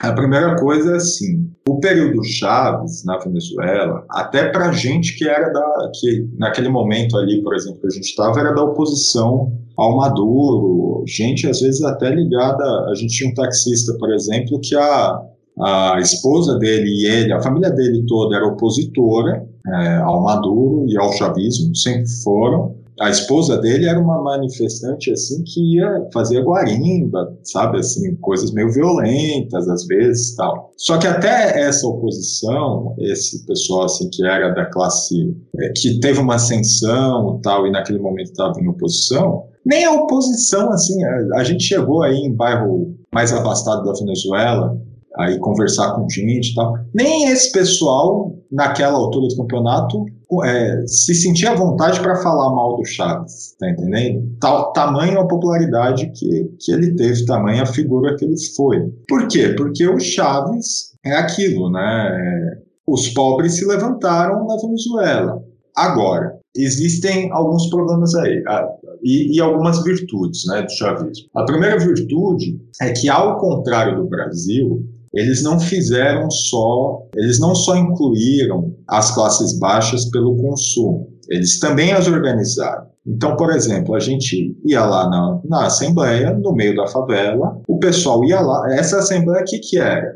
Era uma reunião de bairro uma reunião da base, que eles iam discutir as necessidades da, do país, etc. Todo mundo com a Constituição na mão, né, que é outra coisa, uma imagem muito forte que o Chaves sempre trazia, né, da Constituiçãozinha, assim, é, um livrinho, né, da Constituição que você bota no bolso, tal. Todo mundo assim com a Constituição na mão, uma coisa engraçada até, né?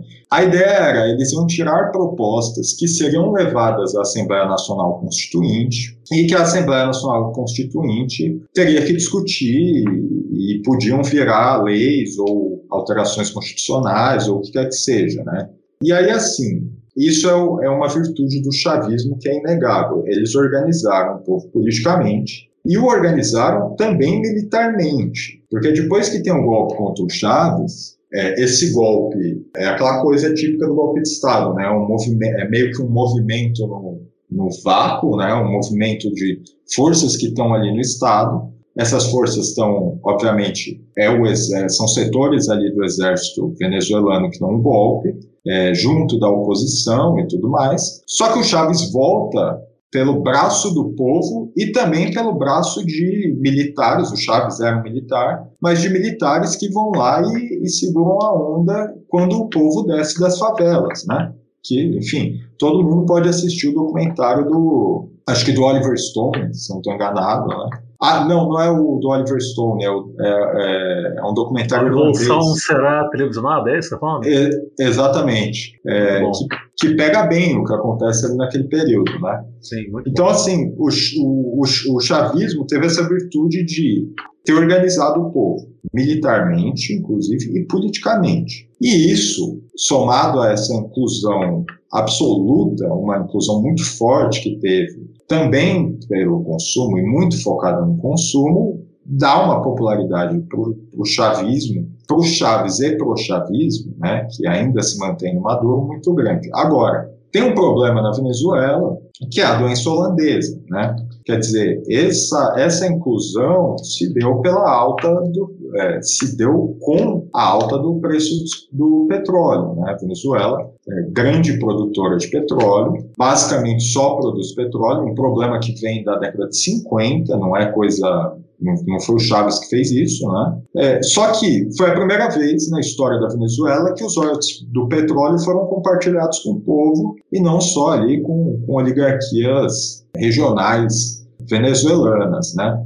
Essa questão da, da crise, porque é o seguinte, às vezes a gente vê o pessoal assim, ah, não, para defender, o pessoal quer defender o, o chavismo e entra numa coisa meio, meio doida, assim, de quase negar a crise. Veja, a crise existia, a crise existe. Na época que a gente estava lá, a crise era muito dura, realmente muito dura. Só que existia uma série de é, movimentações do governo, de tentativas do governo, de tentar, porque assim, em última instância, como que a Venezuela resolve o problema dela? Bom, ela tem que parar de depender de petróleo. Só que isso, assim, falar é, é, muito fácil, né? Tem duas coisas que a Venezuela precisa fazer que são muito difíceis. Primeiro, aumentar a produção agrícola deles, a produção de alimentos, etc., porque apesar de ser um país muito grande, tem um problema gigantesco de terras não aráveis, né, e de assim, tem pouco plantio, tanto é que, como eu falei, tem aquele deserto, é a chamada Gran Sabana, essa região, chama Gran Sabana, quer dizer, Grande Savana, né? Que é um deserto, não tem nada plantado e tal. E, obviamente, precisa se industrializar. Bom, a Venezuela vai se industrializar ou recompor essa questão agora que ela está em crise? Obviamente, isso vai ser muito difícil. Então, o que, que, o, que, que a gente via muito claramente ali, apesar da crise? O governo, a todo momento, tentando combater a inflação, e tentando fazer medidas de contornar a baixa do, dos salários. Então, por exemplo, a gente estava lá, o metrô era de graça. E por que, que o metrô era de graça? Simplesmente por conta da crise. A gente até falou, ah, mas é sempre, sempre foi assim, né? Tipo, sempre teve passe livre aqui na Venezuela, né? E aí o, o, companheiro lá falou, não, não, isso aí é por conta da crise. Aí, por exemplo, a, tinha uma coisa que a gente se alimentou disso, assim, por muito tempo. Eram arepas. É, arepa é uma espécie de, de lanche que eles fazem, tipo, é como se fosse um taco, mal dizendo, nossa, que coisa horrível que eu estou dizendo, mas como se fosse um taco, tá? Pense num taco venezuelano. Tinha um negócio que ficava perto do nosso hotel, que era uma Kombi da PDVSA, ou seja, da Companhia de Petróleo Venezuelana, que vendia arepas subsidiadas pelo governo. Então as arepas eram muito baratas. Além disso, Óbvio, isso não resolve o problema. Mas você tinha, por exemplo, uma coisa que era muito importante, que era o sistema de distribuição de cesta é, e de compra de cestas básicas subsidiadas pelo governo, que eles faziam, subsídio para transporte, subsídio, você imagina assim, subsídio para tudo quanto é coisa, pra, não para, ah, a gente está elevando o nível do povo, não está, naquele momento eles não estavam, mas para contornar, para pelo menos é, tentar controlar os preços e tentar garantir a viabilidade da vida, né? Por uma questão de sobrevivência, né? Uma questão de sobrevivência. E aí, isso é uma coisa curiosa, porque é o seguinte, uma coisa que não me sai da cabeça, antes de ir para a Venezuela, obviamente a gente fez uma pesquisa extensa, tudo mais, tal. E eu lembro de ver muito, muita reportagem assim, da Folha, de jornal e tal, mostrando as filas né, da Venezuela. Não, porque olha as filas, porque. E aí você olhava e a forma como eles construíam a, a reportagem fazia parecer que o pessoal estava na fila porque não tinha comida. Só que assim, aí eu cheguei lá, no primeiro dia que eu cheguei em Caracas, né, eu entendi por que, que tem fila. Porque é o seguinte, a inflação é galopante, certo? Ou seja, as notas perdem valor muito rápido. Tinha coisa assim, de pegarem uma nota que era usada no ano passado, camarada, ah, não, deixa eu te passar o, seu telefone, o meu telefone para você. Ele pega uma nota assim, como se fosse um bolívar, e escreve o telefone na nota e me dá, tipo, não vale nada essa nota, entendeu? Isso aqui é papel. E aí, o que, que o governo fez? Bom, se a gente tiver que ficar lançando nova nota, é, imprimindo, emitindo nova nota continuamente, a gente vai ter um problema. Ao mesmo tempo, o valor da a nota está se desvalorizando, a gente tem que dar solução para isso. Então, que que o, naquele momento em que a gente estava lá, o que, que o governo fazia? A maior parte do salário do trabalhador era depositado num cartão como se fosse um, um ticket de refeição, um ticket de salário. Um cartão assim, um cartão de débito, né? E uma parte do salário o trabalhador podia pegar em notas, que eles chamavam de efetivo, né? Tanto é que a gente, assim, como a gente tinha trocado nota na fronteira, a gente era tipo os reis do. A gente se sentia os reis do, do efetivo na, em Caracas, né? Então o que, acontecia? Todo mundo ia comprar as coisas com cartão. E aí se formavam as filas. Então, assim, quatro da tarde, quatro e meia da tarde, você vai numa padaria, ia, pelo menos naquela época, não sei como está hoje, você ia numa padaria em Caracas, tinha uma fila do inferno, realmente. Mas não é porque não tinha pão, ou porque cada um só podia pegar um pão, ou qualquer coisa do tipo. Era simplesmente porque o pessoal estava passando no cartão, porque eu, eu, acho que na época era 70% do salário tinha que estar no cartão e você só podia sacar 30% em nota, né? E aí quem vai comprar em nota passa na frente da fila. Isso é, é outro elemento, né? Qual que era a situação, por exemplo? A situação econômica na época em que eu fui.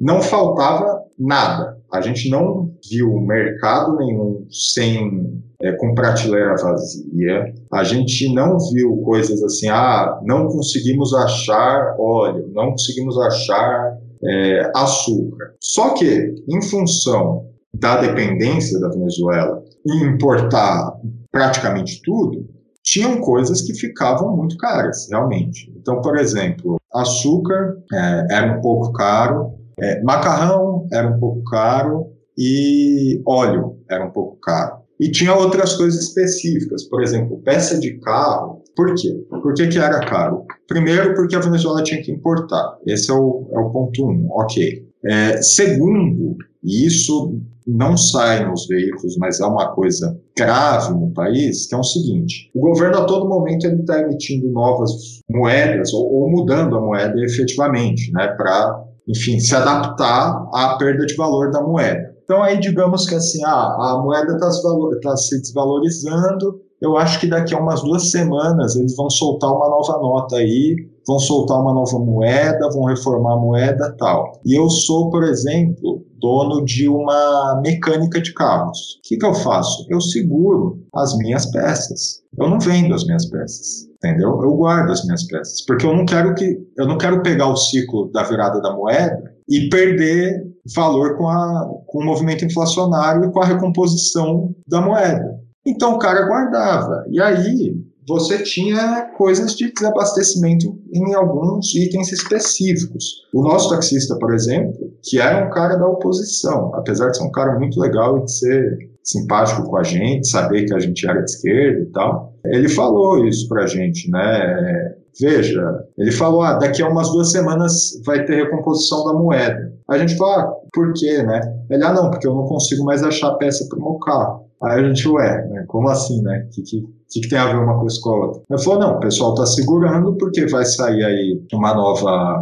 um novo Bolívar, né? Uma nova moeda, e eles ficam especulando, né? Então, por exemplo, peça de carro, quando acontecia isso, você tinha desabastecimento geral, você não achava peça de carro. E isso acontecia pontualmente com outros outras coisas. É, eu falei em Santa Helena de Uerém, quando a gente pegou o, o ônibus para ir até Caracas, o ônibus que a gente foi, assim, olha, eu, eu não sei, mas tinha tanto macarrão e tanto, tanto açúcar dentro do ônibus que eu acho que, que tinha tonelada ali. Não era possível, porque eram sacos gigantescos de macarrão e de açúcar. Que os caras, o que, que eles faziam? Através, vinham até Santa Helena, compravam em Pacaraima e levavam até a Venezuela, tá entendendo? E vendiam lá, obviamente, mais barato, e obviamente no meio disso, isso é outra coisa também, não dá para não falar que não acontecia, acontecia muito. É, a cada parada, assim, no posto da Guarda Nacional Bolivariana, esse cara que estava contrabandeando macarrão e, e açúcar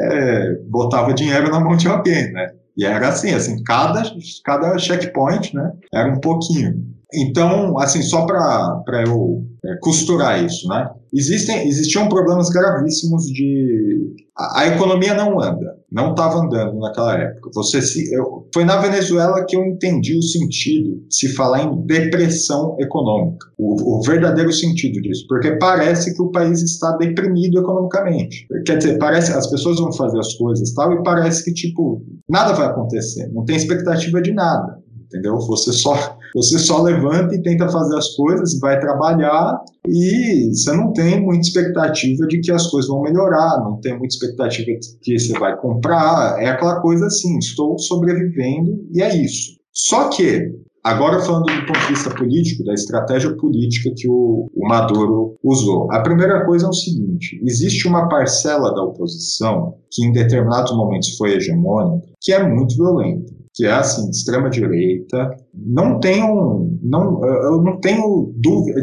seriam fascistas efetivamente. Existia uma parte da oposição que era isso. E essa oposição, em determinados momentos, foi hegemônica. Por exemplo, quando teve as guarimbas, as guarimbas é como eles chamam, é, é um esquema que você pega uma corrente e coloca numa rua, né? E aí eles chamavam isso de guarimba, e as guarimbas ficaram, é, foi como se chamou, as manifestações violentas da oposição contra o Maduro. Né? E aí, assim, a gente visitou, por exemplo, numa, numa cidade, eu, eu não vou lembrar agora o nome, depois eu lembro a cidade, mas isso tem, tem na ópera, até a matéria, vocês leiam, a matéria chama Guarimba não é rumba, porque tinha essas pichações assim nas, nas paredes, né? Falando que Guarimba não é zumba, como se fosse uma coisa assim autoproclamatória dos guarimbeiros, né? Tipo, é, Guarimba não é, não é brincadeira, Rumba é um, num estilo, né, de dança, estilo musical e tal. Então, tipo, é, Guarimba não é brincadeira. E aí a gente fez essa matéria. Do que, que essa matéria fala? De um centro cultural. Era um centro organizado, sim, por militantes chavistas, mas era um centro, assim, independente. Não tinha... Não era uma coisa assim, ah, os caras vão lá e é o centro cultural do PSUB, né, do Partido Socialista. Não. Era um centro cultural que os caras eles pegavam ali é, jovens que tinham determinados dotes artísticos, o cara canta um rap, ou o cara canta um reggae, ou o cara pinta a parede, ou ele faz grafite, ou ele dança, ou não sei o quê. Pegavam esses jovens e davam ali um espaço, tanto para eles gravarem as coisas, gravarem as músicas, né? Ensaiarem, fazerem shows, etc.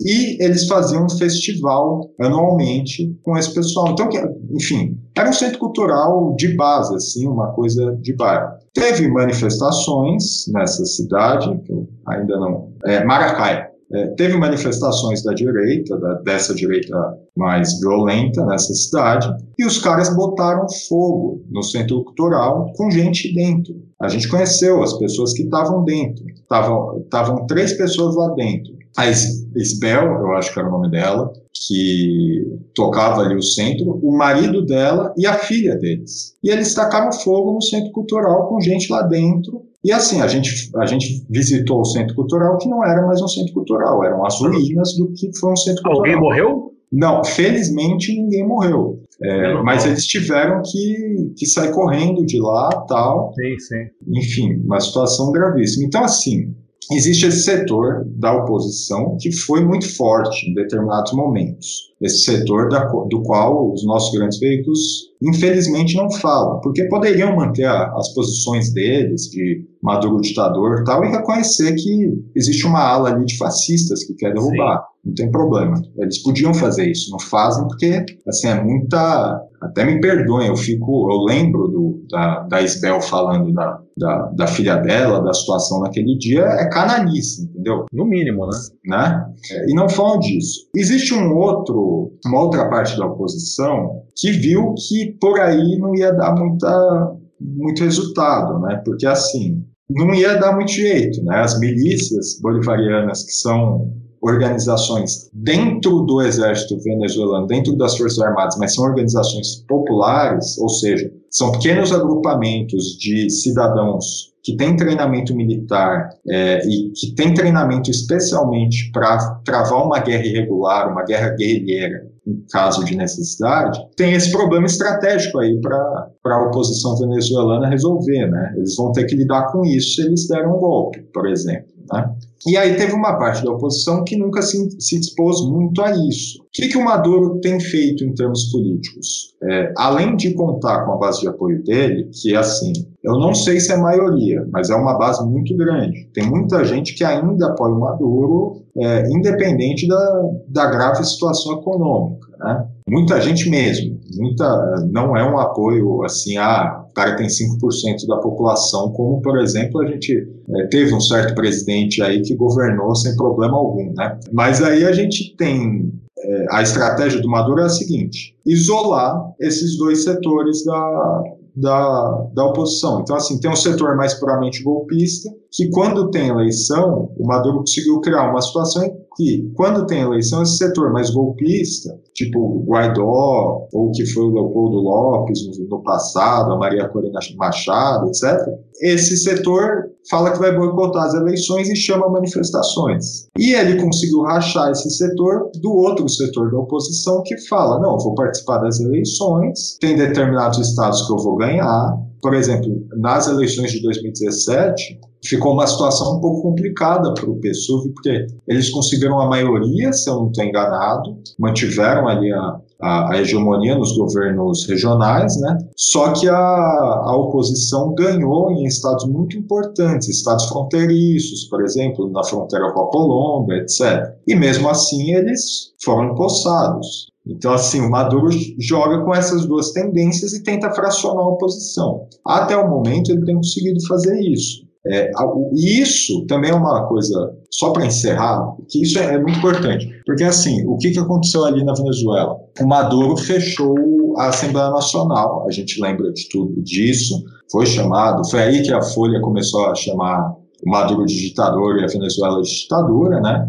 Só que o que se esqueceu de falar, né, o que se esquece de falar é, primeiro, a Assembleia Nacional, que teve maioria opositora, de fato, estava com maioria opositora, estava trabalhando ativamente para derrubar o governo. E assim, vejam, a Venezuela não é uma república parlamentarista. Os caras estavam trabalhando ativamente para travar o governo, derrubar o governo, estavam entrando a todo momento com é, medida de deposição contra o presidente, e quem segurou tudo isso foi o, o Supremo. Então, assim, se a gente quer pensar em termos puramente formais, como a imprensa pensa a propósito, o Supremo garantiu aí a, é, é a, é a divisão de poderes, né? Mas aí o que o Maduro fez? Naquela situação de uma Assembleia Nacional que estava boicotando o governo, é, efetivamente estava tentando depor o presidente, ele chamou uma, fechou aquela Assembleia e chamou uma nova Assembleia Nacional Constituinte eleita também com, com voto, etc. E aí, nessa Assembleia Nacional Constituinte, uma parte da oposição se negou a participar das eleições, inclusive nesse momento a maior parte, e uma outra parte não. Ele conseguiu compor uma nova Assembleia com maioria, e aí ele criou essa situação que a gente observa continuamente nas eleições, né? Quer dizer, a oposição rachada entre os mais radicais e os mais moderados não consegue é, nem ter força para derrubar com atos violentos, até o momento não, pelo menos,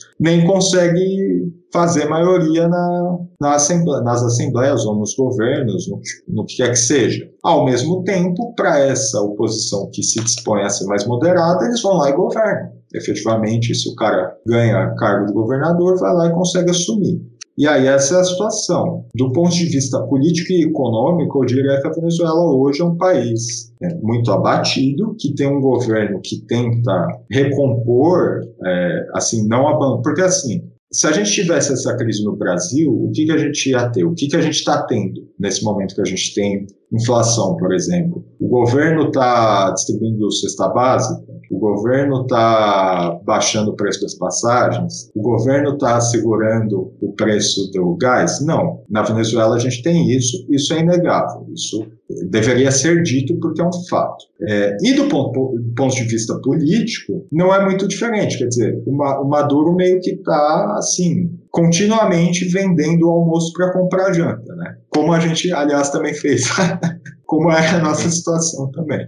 Agora, você esteve na, na Venezuela em que ano mesmo, hein? Foi em 2017. Ah, o Guaidó, então o Guaidó não tinha entrado em cena ainda, né? O Guaidó não tinha entrado em cena ainda. É, foi é, 2019. O Guaidó, para quem não se lembra, não se recorda, né, tal qual um personagem kafkiano, certa manhã, depois de despertar de sonhos tranquilos, acordou metamorfoseado no presidente da Venezuela. O cara cismou que era o novo presidente venezuelano. Mas por onde anda o Guaidó? Tá meio sumido ele, né? Tá meio sumido, né? Eu não tenho mais acompanhado ele. É, tá meio sumido. Depois que ele, que ele foi derrotado, não, não, não tá aí, tá uma boa. Por onde anda o Guaidó? Por onde? Vou escrever essa matéria. Ela tá vivo, né? Deve estar. Tá. Né? E... Da, última, da última vez ele não estava ali com. Estava com um pessoal meio criminoso ali na Colômbia. É, teve isso, teve isso. E olha que isso que a imprensa pinta né, o Maduro como um ditador sanguinário. Né? E o Guaidó, que tentou na cara dura dar um golpe de Estado, né, como autêntico lacaio do imperialismo estadunidense, nada aconteceu com ele. O cara está aí vivão, tranquilão, numa boa. E sou obrigado né, a ouvir a imprensa dizer que o Maduro é a reencarnação latino-americana de Hitler. Né? Como, é, como é que pode? Não faz Sim, sentido. E, e, é bom lembrar ali na Venezuela, isso é outra coisa que o pessoal, que a mídia não fala e o pessoal esquece com facilidade. Né?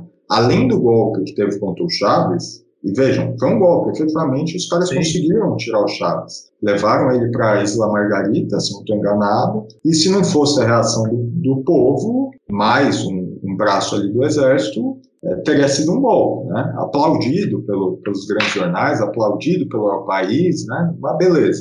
Além desse golpe, vamos lembrar, assim, por exemplo, nesse, nessa, por essa época em que teve o fechamento da Assembleia Nacional, a gente teve coisas como um policial, acho que ele era de grupo especial, se levantar em armas, sequestrar um helicóptero e jogar granadas contra o Supremo Tribunal Federal. A gente teve isso na Venezuela. Um cara da oposição, né, que queria ser um Napoleão, né, queria aí são são heróis da direita, sei lá, sequestrou um helicóptero e tacou granadas no Supremo Tribunal Federal. Né? É bom lembrar dessas coisas para não lembrar também das vítimas das guarimbas, etc. Mesmo se a gente quiser, porque, por exemplo, eu não acho, é, eu, eu, não, eu não gostei da forma como certas coisas são ordenadas na Venezuela, como o PSUV pensa certas concepções de, de política, como organiza determinadas coisas, mas assim, é um país que, assim, beirou as situações de guerra civil, beirou as situações muito perigosas, né? Isso tem que ser reconhecido. E bem ou mal segue resistindo à ofensiva imperialista norte-americana. Sim, até hoje, né? Tivemos aí, recentemente aquela tentativa, se provou ridícula, de tentativa de invasão por lanchas, né? Com mercenários. Isso, exatamente. Foi patético. Patético. E, e a volta para o Brasil foi mais tranquila do que a ida? Depois vocês quase a... terem virado mendigos em Caracas? A volta foi pior, na verdade. Não é possível, cara. Foi pior, porque para a volta a gente nem tinha dinheiro para a volta. A gente conseguiu voltar por duas coisas. A primeira coisa é, teve um determinado momento ali que a gente percebeu, a gente não ia ter dinheiro para conseguir pagar, continuar pagando o hotel, que era muito barato, mas mesmo assim consumia bolívares nossos, e a gente tinha um problema em Caracas que era o seguinte: com real, você não conseguia trocar real lá. Então, mesmo que eu conseguisse, de alguma forma, sei lá, sacar um dinheiro que, sei lá, alguém me mandasse do Brasil para uma conta minha, eu não ia conseguir trocar real no câmbio paralelo, pelo menos, que era o, o câmbio melhor, e a gente precisava muito do câmbio paralelo naquele momento a gente não ia conseguir trocar em real em Caracas. Em, em Pacaraima, é, evidentemente, a gente conseguia. Então a gente ia precisar de dólar. E a gente já tinha conseguido os benditos 100 dólares que a camarada trouxe quando veio da Colômbia. Então, assim, teve um determinado momento que a gente falou: bom, ou a gente volta agora para Pacaraima, ou a gente não vai voltar mais, né? não vai dar. Aí a Mariana, que é essa camarada nossa do, do, que é membro do comitê editorial é, conseguiu alugar um hotel, um hotel, um hotel até melhor, foi muito bom para gente, que uma tipo uma pensão para gente daqui do Brasil pagando com cartão de crédito. Isso aliviou um pouco a nossa situação deprimente, né, do ponto de vista econômico. Só que mesmo assim, a gente teve que voltar um pouco antes e teve que voltar numa situação em que a gente não tinha dinheiro para fazer toda a viagem. Só que a gente teve muita sorte, porque quando a gente estava passando a fronteira no Brasil, na ida, a gente conheceu uma moça que ela mora ali em Pacaraima, é, uma senhora né, que mora ali em Pacaraima, que o filho dela estudava na Venezuela, ele estuda medicina na Venezuela, né? E aí ela falou: ah, vocês estão indo para vocês estão indo para Caracas, como é que é, né? A gente falou: não, a gente é jornalista, tá indo para lá, tal. Ela é brasileira, né? E ela falou: ah, se vocês precisarem de alguma coisa, se vocês precisarem de ajuda, tá aqui meu telefone, tá aqui meu WhatsApp, né? Falem comigo, porque às vezes o pessoal vai, tem problemas tal, se vocês precisarem eu posso ajudar. E aí a gente ficou com esse contato dela, e quando a gente precisava voltar, a gente falou: bom, é aquilo, não, não vai dar, a gente não tem dinheiro suficiente, ou a gente vai ter que pedir dinheiro ou a gente na rua, ou a gente não vai voltar. Enfim, aquela situação meio desesperadora, né? Que você fica, meu Deus, estou tão longe de casa e, e não tenho dinheiro para voltar, né? Mas aí a gente entrou em contato com ela e ela foi muito prestativa. Então o que, que ela fez? Ela tinha contatos num estado venezuelano que era. É, ah, a cidade era Porto La Cruz. Então a gente tinha dinheiro suficiente para ir até Porto La Cruz. Ela falou: vocês têm bolívar suficiente para ir até lá? A gente falou: tem. A gente não tem para ir de lá até o Brasil, né? Ela falou: então vão até Porto La Cruz, me informem qual que vai ser o, o, ônibus, o ônibus que vocês vão pegar, que horas que vocês vão chegar na rodoviária que eu vou mandar uma, uma companheira minha, uma conhecida minha, uma amiga minha, é, lá ela vai entregar o suficiente para vocês chegarem até Pacaraima, e aí vocês, a gente chegaria em Pacaraima alguns dias antes da, da nossa volta programada, acho que quatro, três, quatro dias antes. E ela foi, e aí vocês podem ficar aqui na, na minha casa, não tem problema, tal, vocês dormem no sofá, tudo mais. Então, assim, a gente voltou um pouco antes do previsto, é, não tinha dinheiro para voltar e voltou graças à ajuda dessa, dessa mulher. Né? Teve, a gente foi muito ajudado na Venezuela, assim, o que é muito impressionante esse negócio de se fuder na, na, na estrada é impressionante, porque você percebe como tem gente boa nesse mundo. Sim, sim. Existem então, seres humanos legais, né? Sim, a gente teve uma mulher que a gente conheceu num ônibus que deu comida pra gente. Ela tinha é, parentes brasileiros e aí ela falou, né, que não, vou ajudar vocês, então, ela era evangélica, né, aquela coisa, não, tem que ajudar, tal. E aí, nossa, foi a melhor refeição que eu comi na Venezuela, porque ela fez bife que nem brasileiro, né? Pô, que delícia. E entregou uns bifes pra gente, uma maravilha. Que saudade de um bife que vocês iam tá, hein? Nossa, era terrível. A gente tava comendo coisas esquisitas. Cara, que odisseia venezuelana, uma verdadeira odisseia. Cara, Pedro, você precisa escrever um livro sobre isso algum dia, na boa, cara. Por favor. Um dia eu vou escrever. Não, foi. Isso aí são as coisas mais simples. A não, gente... é, isso, foi, isso aqui foi um resumo, tá, gente? Foi um resumo. É? Assim, eu, tive, eu tive dois ataques epiléticos na Venezuela e eu nunca tinha tido ataques epiléticos na minha vida. Que pariu, caramba. Mas enfim, após esse breve resumo da Odisseia de Pedro pela Venezuela, vamos então finalmente chegar aqui ao Carta no Coturno. Então, Pedrão, como surge o Carta no Coturno? Como, como lhe veio à sua mente a ideia de escrever esse livro? Como foi a sua epifania? Certo.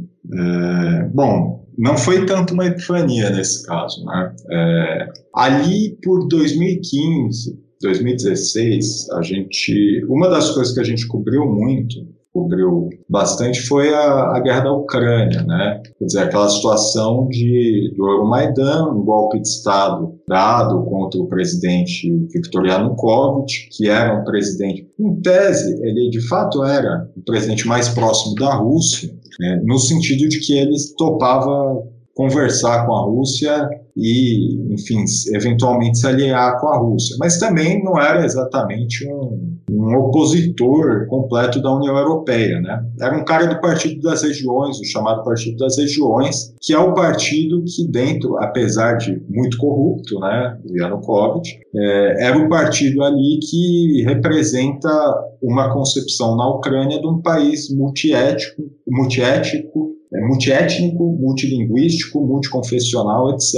É, e você tem, quer dizer, são os azuis, né, os chamados azuis, e você tem uma outra tendência política na Ucrânia muito forte, que são os laranjas, que são aqueles que vão ter uma concepção mais puramente nacionalista de uma Ucrânia una, de uma nação ucraniana que não tem as influências malévolas russas e que seria, portanto, uma Ucrânia mais próxima da Europa e mais próxima da identidade europeia. Né? A gente cobriu isso e foi uma situação que foi interessante para a gente pensar o Brasil, porque, bom, primeiro era uma situação de golpe de Estado. É, ali, no caso, era um golpe de Estado que tinha elementos, é, uma coisa que eu poderia chamar de liberais nacionalistas. E o que eu quero dizer com isso? Políticos, tendências que eram liberais na, na, na economia, na concepção deles, é, que queriam ficar mais próximos da União Europeia, que eram aquela figura do aquela figura clássica do, do, do político neoliberal, o cara de gravata, não sei o quê, né?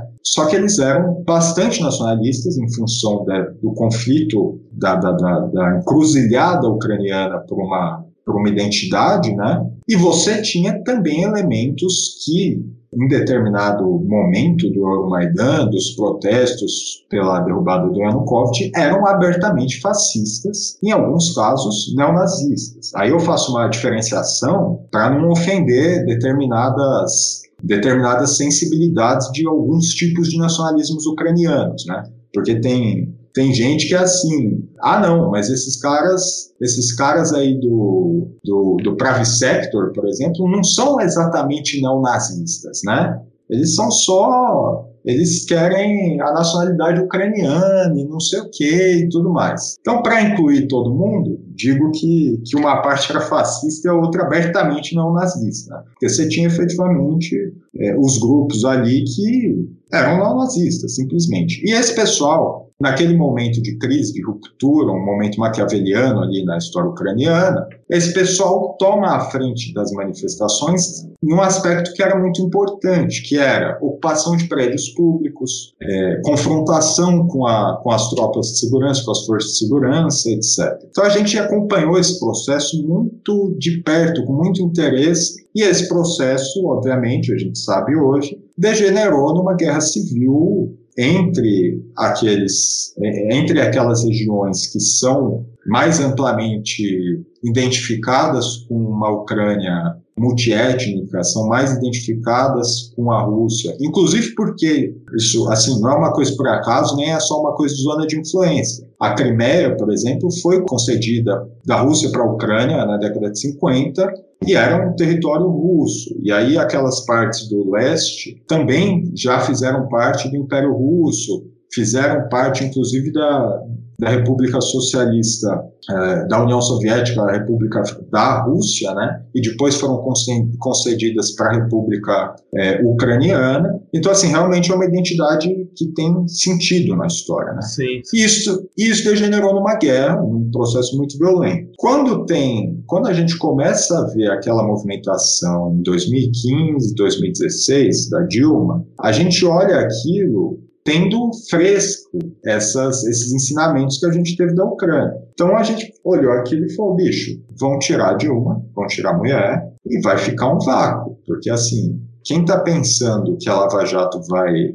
ocupar esse, esse vazio que eles colocaram, a Lava Jato não vai conseguir ocupar. E a gente vai ter, a gente começou a ver certas tendências fascistizantes ali na, nas movimentações contra a Dilma, né? É bom a gente lembrar dessas coisas assim, como, como o pessoal que hoje posa de, de liberal puro, né, puro sangue, era violento em 2016, né, falava certas coisas, né, enfim.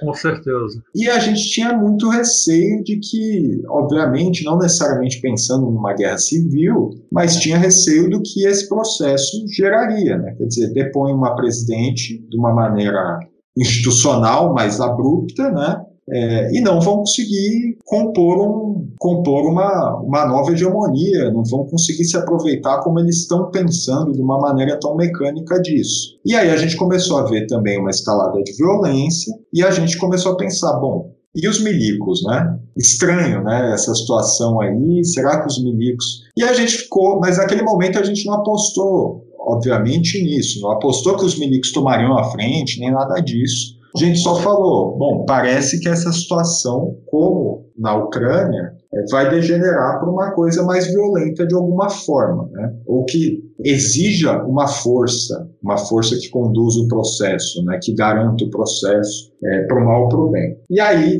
em 2016, tem um golpe contra a Dilma, e a gente tem o governo Temer, e naquele momento a gente bate o martelo, né? Quer dizer, bom, estávamos certos, realmente os milicos vão voltar é, a ocupar a política, vão voltar a atormentar o nosso país, né? E a gente tem vários, várias coisas que acontecem ali que são demonstrativos daqui, disso, né? Primeiro que a gente tem o governo, o, o Temer coloca no para reger o GSI, o Gabinete de Segurança Institucional, que até então tinha sido extinto pela Dilma. Ele coloca o Etchegoin, que, é um, que era um general e que é um general que tem uma longa tradição golpista na família dele, né? Tios, avós, tal, pessoal assim bom. Coloca esse cara para tocar o GSI, que passa a ser basicamente o reorganizador da inteligência brasileira de toda a inteligência brasileira, o GSI, a ABIN fica submetida ao GSI, etc.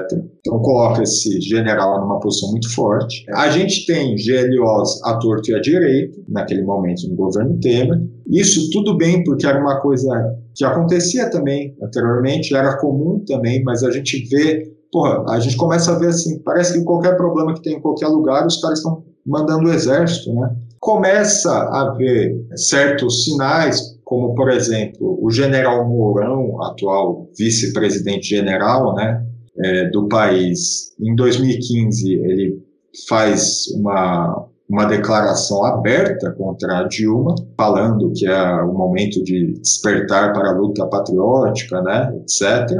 E a gente tem a intervenção no Rio de Janeiro. Então, assim, a gente já vinha construindo essa tese, colocando ela aqui e ali e tal, mas a partir daquele momento a gente confirma, né? A gente fala, bom, os, os, os militares de fato estão chegando com força nesse momento de uma ruptura, de um no livro, no Carta no Coturno, eu faço até uma, uma metáfora, né, como se fosse um, um copo, alguma coisa assim, de, cheio de, de pedras de barro, né, o sistema político. Quer dizer, você joga uma água ali, a coisa escorre por essas pedras, ela é absorvida em parte por essas pedras tal, e vai dar um determinado movimento. Quando os caras quebram isso, vai ter que organizar esse, esse copo, vai ter que colocar um, um novo copo, ou eles vão colocar um, uma pedra uma pedra monolítica para conseguir reger o caos que eles criaram, porque eles começaram a desordenar essas pedras. Ou eles vão colocar um bloco monolítico, e isso exige força, ou a gente vai viver numa situação caótica, né?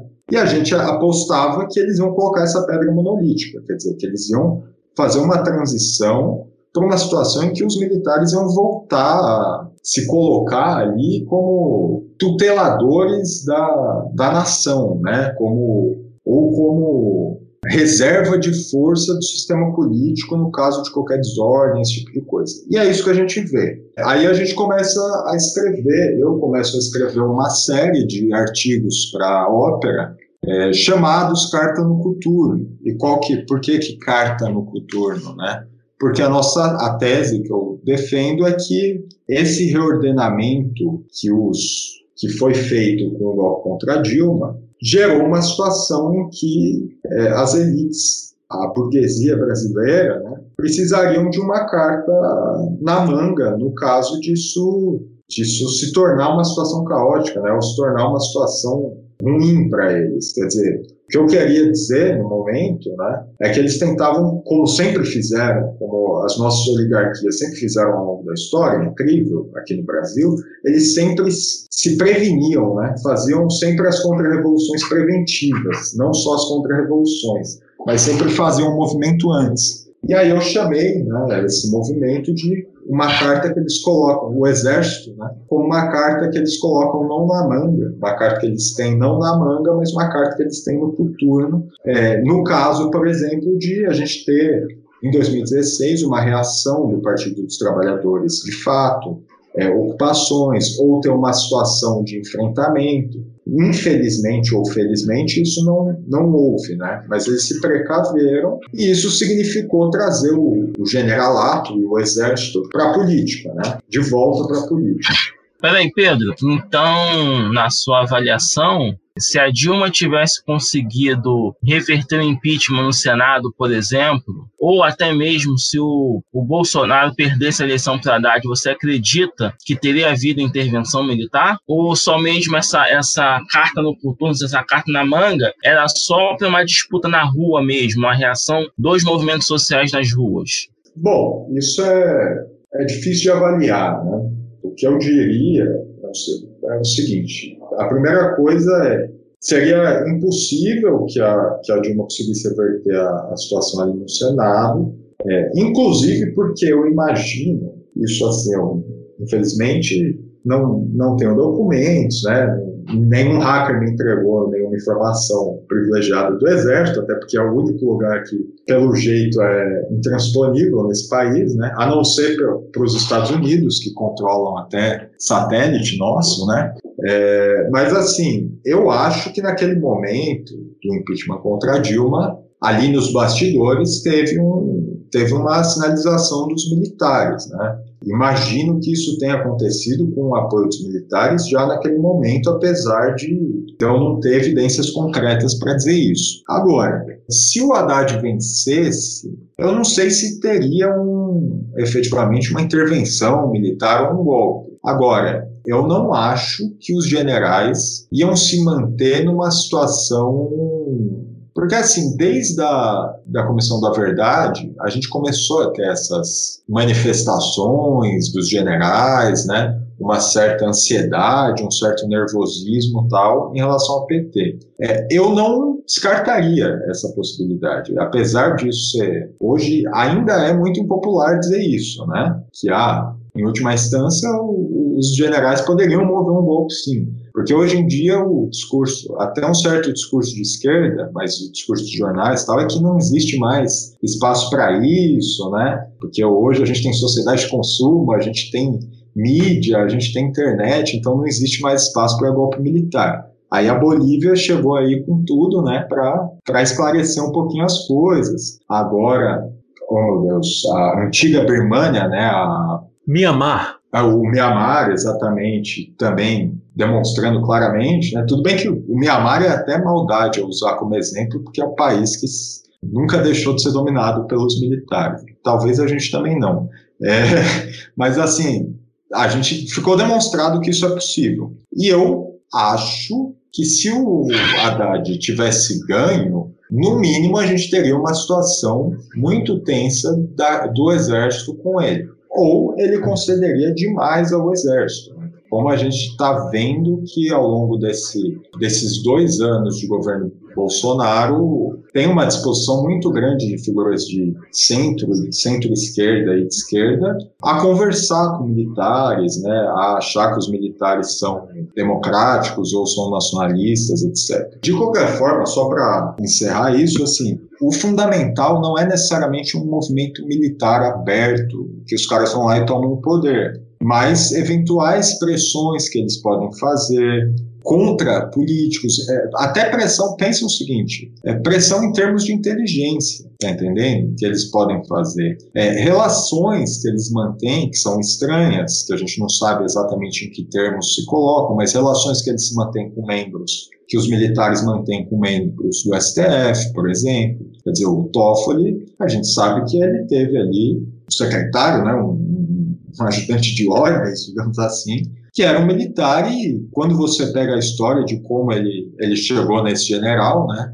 inclusive pedindo orientação, se não estou enganado, é, pro Vilas Boas, né, ele chega para o Vilas Boas e pede um general para estar ali às portas do STF com ele, é, a gente não sabe exatamente por que, que ele fez isso, qual que é a natureza dessa relação, a gente já tinha uma situação em que o GSI tinha reorganizado, tinha feito o seu grande projeto de reorganização da inteligência debaixo do grande guarda-chuva do GSI, quer dizer, uma mudança considerável que a gente tem no governo Temer. Então, não sei, é, isso seria leviano dizer ia ter um golpe militar. Agora, eu digo com toda certeza porque assim, agora a mídia tá. A mídia que ignorou durante anos essa questão, né? Que dentro do governo Bolsonaro, depois de ignorar os militares, começou a fingir que ah, existia uma ala dos militares moderados que iam moderar o Bolsonaro. Agora que essa mídia tá, sei lá, tá meio, tá com uma, um comportamento meio bipolar, né? E tá meio irritadiça, desde que eles não puniram o Pazuello, eu acho que eles, já que eles estão falando que ah, acabou a, a hierarquia, o exército está na, na, anarquia militar, acabou a disciplina dentro do exército, eu acho que seria de, de bom grado que esses nossos liberais, né, esses grandes veículos falassem que a gente está numa situação em que efetivamente não é loucura mais falar em golpe militar, como a gente era tratado quando fazia observações assim simples do tipo os militares estão fazendo o movimento de voltar à política. Aí em 2016, em 2017, vamos lembrar, ninguém falava isso. Até o petismo acreditava que o Vilas Boas era um general democrata sabe? Então a gente falou meio no deserto. E aí, em 2018, a gente começa a preparar o livro, que é uma, uma tentativa de sistematizar um pouco mais o que a gente acha que é esse movimento de uma, de uma volta de um partido fardado ao cenário nacional, é, do que a gente entende, de qual que é o cenário que a gente acha que está colocado para esse partido e como ele está se organizando no governo é, do Bolsonaro e que a gente recupera esse trabalho, né? Um pouco na, esse trabalho que a gente foi fazendo ao longo dos anos, um pouco naquela coisa de assim, pô, a gente acertou, né? Claro, obviamente não, não na mosca, né? Na, algumas análises, por exemplo, de 2016 eu, eu acho equivocadas, tal, mas na tendência e em várias coisas a gente acertou, a gente queria consolidar isso num livro, e aí a gente publicou logo no, no primeiro ano do, do, do, governo Bolsonaro já, né? Bom, então, Pedro, você entende é, é que esse partido fardado, né, na sua concepção, ele está realmente 100% afinado com o Bolsonaro, ou em relação ao apoio a um, a um,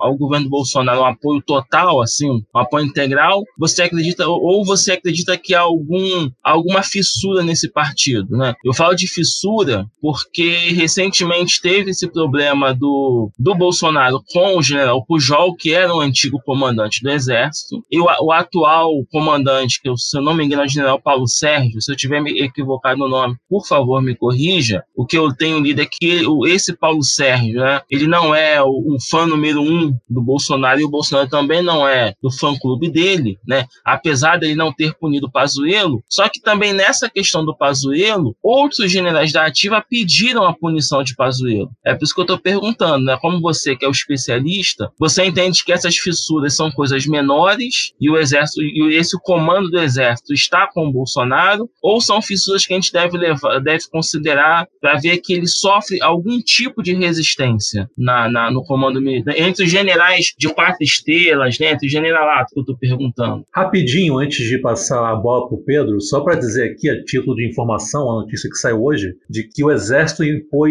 100 anos de sigilo para o processo administrativo de Pazuello. Olha aí que maravilha. Sim, é, é a, a, longa tradição militar, né? Eu queria também. Dá até para fazer um livro a la Garcia Marques, né? 100 anos de silêncio do Exército. Mais 100 anos, né? Depois da, da ditadura, os arquivos que a gente não consegue, né? Até hoje. Mas, enfim, respondendo a pergunta. Bom, a primeira coisa, na verdade, é falar que eu não, sou especialista, né? Existem muitos acadêmicos que estudam o exército de uma maneira sistemática, com anos de, de, de, de, trabalho, de pesquisa, etc., que aí sim eu os considero especialistas. E o trabalho que a gente fez não foi exatamente uma coisa que se possa chamar de um trabalho de especialistas tal. O que a gente fez foi o que a gente faz na ópera, que é um trabalho de análise política, é, olhando tendências, tal, muito inspirado em Maquiavel, em Clausewitz, na tradição do realismo político, tal. É, e foi uma coisa que, assim, modéstia à parte, ainda que outras pessoas também falassem disso, e eu cito aqui é, como exemplo dois jornais que são aí do nosso campo e que tiveram muito atentos para isso também, que é o A Nova Democracia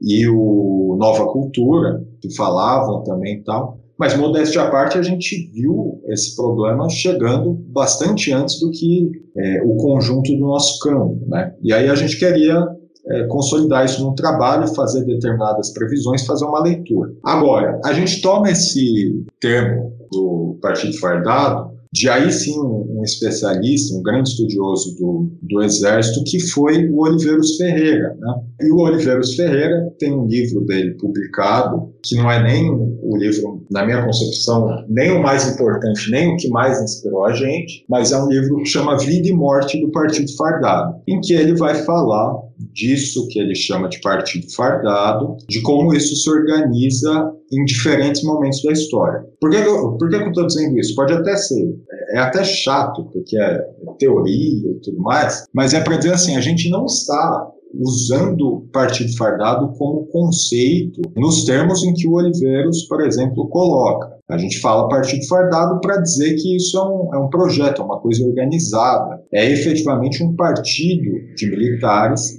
que está se organizando. Em termos teóricos, ainda assim, é, eu consigo sustentar uma, uma um jeito de olhar a forma como a gente olha o partido fardado que é congruente com o Oliveiros Ferreira. Mas isso posto, o exército, a gente já entende o exército, eu entendo o exército já como uma espécie de partido, uma espécie de partido da ordem, uma espécie de é, reserva de força do sistema político. E isso, eu acho que isso não é uma coisa muito difícil de se constatar, né? Afinal, em última instância, se a gente viver uma, a, a, pior situação, mesmo a Constituição dá abertura para que o Exército seja aquele, em que, aquele que vai repor o ordenamento e garantir o ordenamento. Né? A gente tem tanto isso tanto previsto em, no artigo que regula as Forças Armadas, né, quer dizer, elas podem ser chamadas em determinadas situações, quanto nos artigos que regulam o uso de garantias da lei e da ordem. Só que o Exército fica numa situação,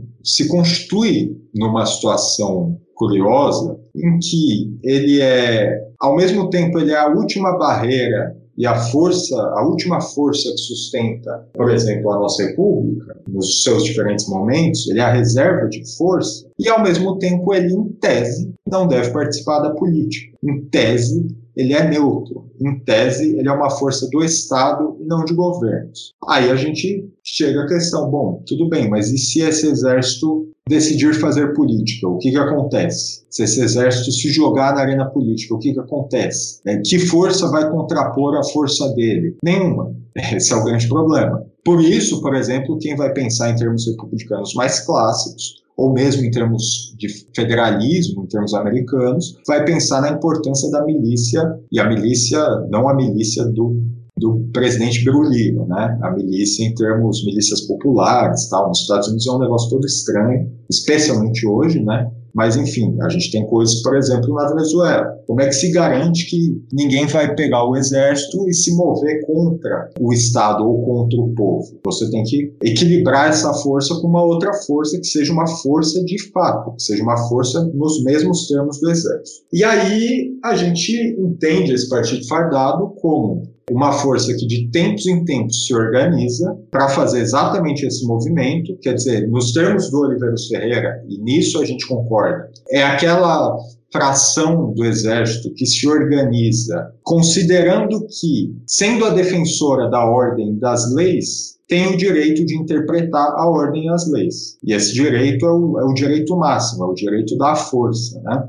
E começa a fazer isso, começa a se movimentar de uma maneira ordenada, de uma maneira com um determinado projeto, seja de poder ou seja político, né? determinadas tarefas que eles acham que têm que ser cumpridas. O Oliveiros vai dizer, quando ele fala de partido fardado, duas coisas que são curiosas. Ele vai dizer que esse partido não se organiza historicamente, quer dizer, que ele não tem acúmulo histórico, ele não é uma coisa contínua, tal. Nesse caso, eu discordo da concepção do Oliveiros, porque eu acho que esse partido, é, obviamente, vai aprendendo ao longo do, do, desenvolvimento histórico e ao longo das suas, das suas entradas na política. E o Oliveiros vai dizer uma outra coisa muito importante, que esse partido só se movimenta em função de um totem, o que eles chamam de um totem militar, que normalmente vai ser um general, é, então, a gente vê, por exemplo, na década de 30, a gente tem é, a gente sai daquela situação do tenentismo e a gente entra numa organização em que o, o general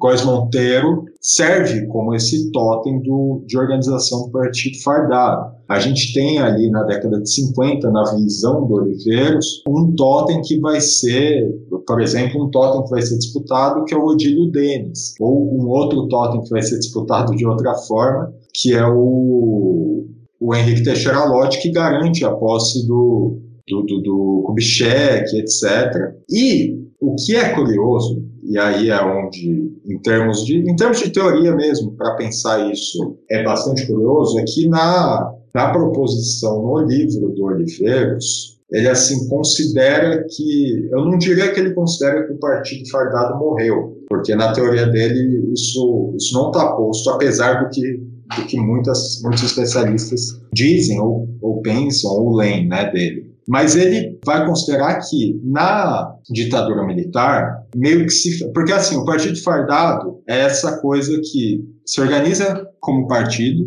aí ele vai lá, consegue se estabilizar como governo, ele se ele cria, se cria na hierarquia, ele sobe na hierarquia, e, e imediatamente, quando ele sobe na hierarquia, o que, que ele faz? Eu vou tentar impedir que, que outras pessoas façam isso, façam o mesmo movimento que eu fiz, né? O Oliveiros tem uma observação interessante que ele vai fazer, que é que na ditadura se fechou essa válvula para a reorganização do partido. Por quê? Porque se fechou a possibilidade do totem ser mobilizado. Porque você tem na ditadura uma reorganização ali em que se estabelece um prazo máximo de permanência no generalato. Quer dizer, não teria, não daria tempo é, de um general ficar ali como figura, ser disputado é, por 10, 20 anos. E aí o que, é curioso que a gente vê no, no, governo do Jair Bolsonaro? Que aparentemente aquele que deveria ser o membro do partido fardado ou o agitador do partido fardado na teoria do Oliveiros Ferreira, que normalmente é um cara da classe mais baixa, etc., serve como totem, e aquele que deveria servir, aqueles que deveriam servir como totem, quer dizer, os generais, servem como organizadores do partido. Então, assim, como eu vejo a relação Bolsonaro com os militares? Como bom marxista, né? é, apesar do meu apego a, a Maquiavel, a, a, toda essa tradição, eu vejo como uma unidade de contrários. Em que sentido? Eu tenho dito muito que é como se fosse um cavalo de Troia. Veja, se o, digamos assim, se o cavalo de Troia fosse um cavalo real, né? um cavalo que tem sentimentos, não sei, que sente dores, né? O cavalo de Troia, quando ele vai marchar para dentro da, da fortaleza, não é do melhor interesse dele marchar para dentro da fortaleza. De quem que é do interesse marchar para dentro da fortaleza? Dos soldados que estão dentro dele, obviamente. No entanto, o cavalo de Troia, o sentido dele é marchar para dentro da fortaleza. Ele foi feito para isso. É da natureza dele marchar para dentro da, fortaleza. Né? E eu penso mais ou menos nesses termos, a relação do, dos militares com Bolsonaro. Quer dizer, a primeira coisa, não é o, o Bolsonaro que mobilizou os militares em função do governo dele.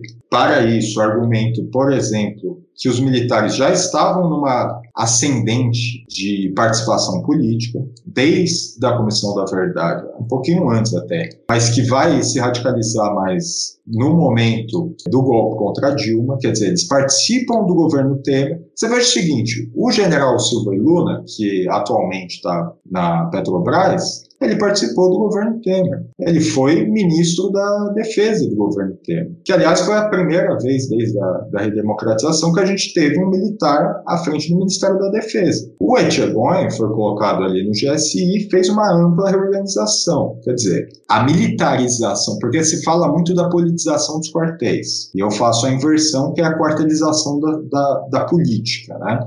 Esse movimento de quartelização da política é anterior ao Bolsonaro. Esse é o primeiro ponto. O segundo ponto é o seguinte: veja, se esses caras estão se organizando antes e eles estavam se organizando sem o Bolsonaro, certamente é natural de todo órgão vivo, de todo organismo vivo, de to especialmente de todo organismo político, tentar sobreviver, tentar manter o poder e se estender no poder o tanto quanto seja possível, a depender de determinadas condições. Portanto, é de se esperar que esses generais que saíram da casinha, que ameaçaram o STF, que compuseram o governo Temer e que agora compõem o governo Bolsonaro, tentem ter uma sobrevida também depois do que seja o governo Bolsonaro. Agora, o que, que, isso significa? Que existe uma ala moderada de generais que são contra o Bolsonaro, que eles é, vão controlar o Bolsonaro, como a imprensa parece sempre crer até que acontece alguma coisa e eles caem na real e ficam muito tristes. Não. O projeto ideológico deles, não, em termos ideológicos, o projeto deles não está muito distante do Bolsonaro. Não está mesmo. Pelo contrário, o, o projeto ideológico do Bolsonaro é que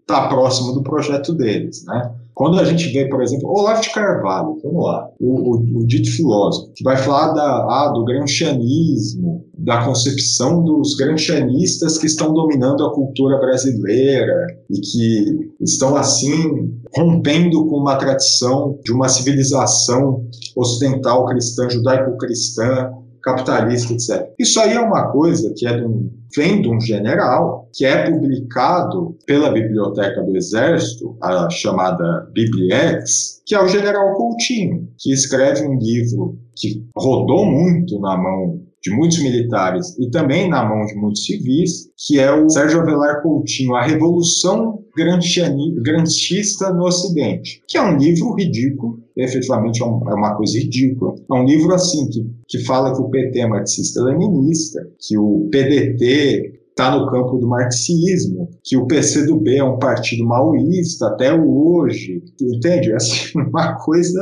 É... Chapeuzinho de alumínio total, né? Chapéu de alumínio, né? E isso vem do Exército. Isso é publicado pela Biblioteca Oficial do Exército. Vamos lá, pela editora oficial do Exército. Então, assim, em termos ideológicos, não existe é assim esse negócio de ah, os militares eles não não estão dispostos a ao morticínio do Bolsonaro, não estão dispostos a essas loucuras do Bolsonaro. Eles são nacionalistas, eles são democráticos, eles são é, ursinhos carinhosos. Isso aí é bobageira. Agora, o que, que eu acho? Essa unidade, é, ela é uma unidade em que uma coisa depende da outra. Quer dizer, o Bolsonaro depende dos milicos e os milicos dependeram, ao menos dependeram, do Bolsonaro. Em que sentido? Veja, os milicos fizeram o seguinte cálculo. A gente pode, efetivamente, sempre existe a possibilidade de um golpe, certo? Mas por que, que a gente vai fazer isso se até o momento a gente não tem nada que justifique isso e a gente tem conseguido avançar as nossas posições mais ou menos dentro da institucionalidade, né?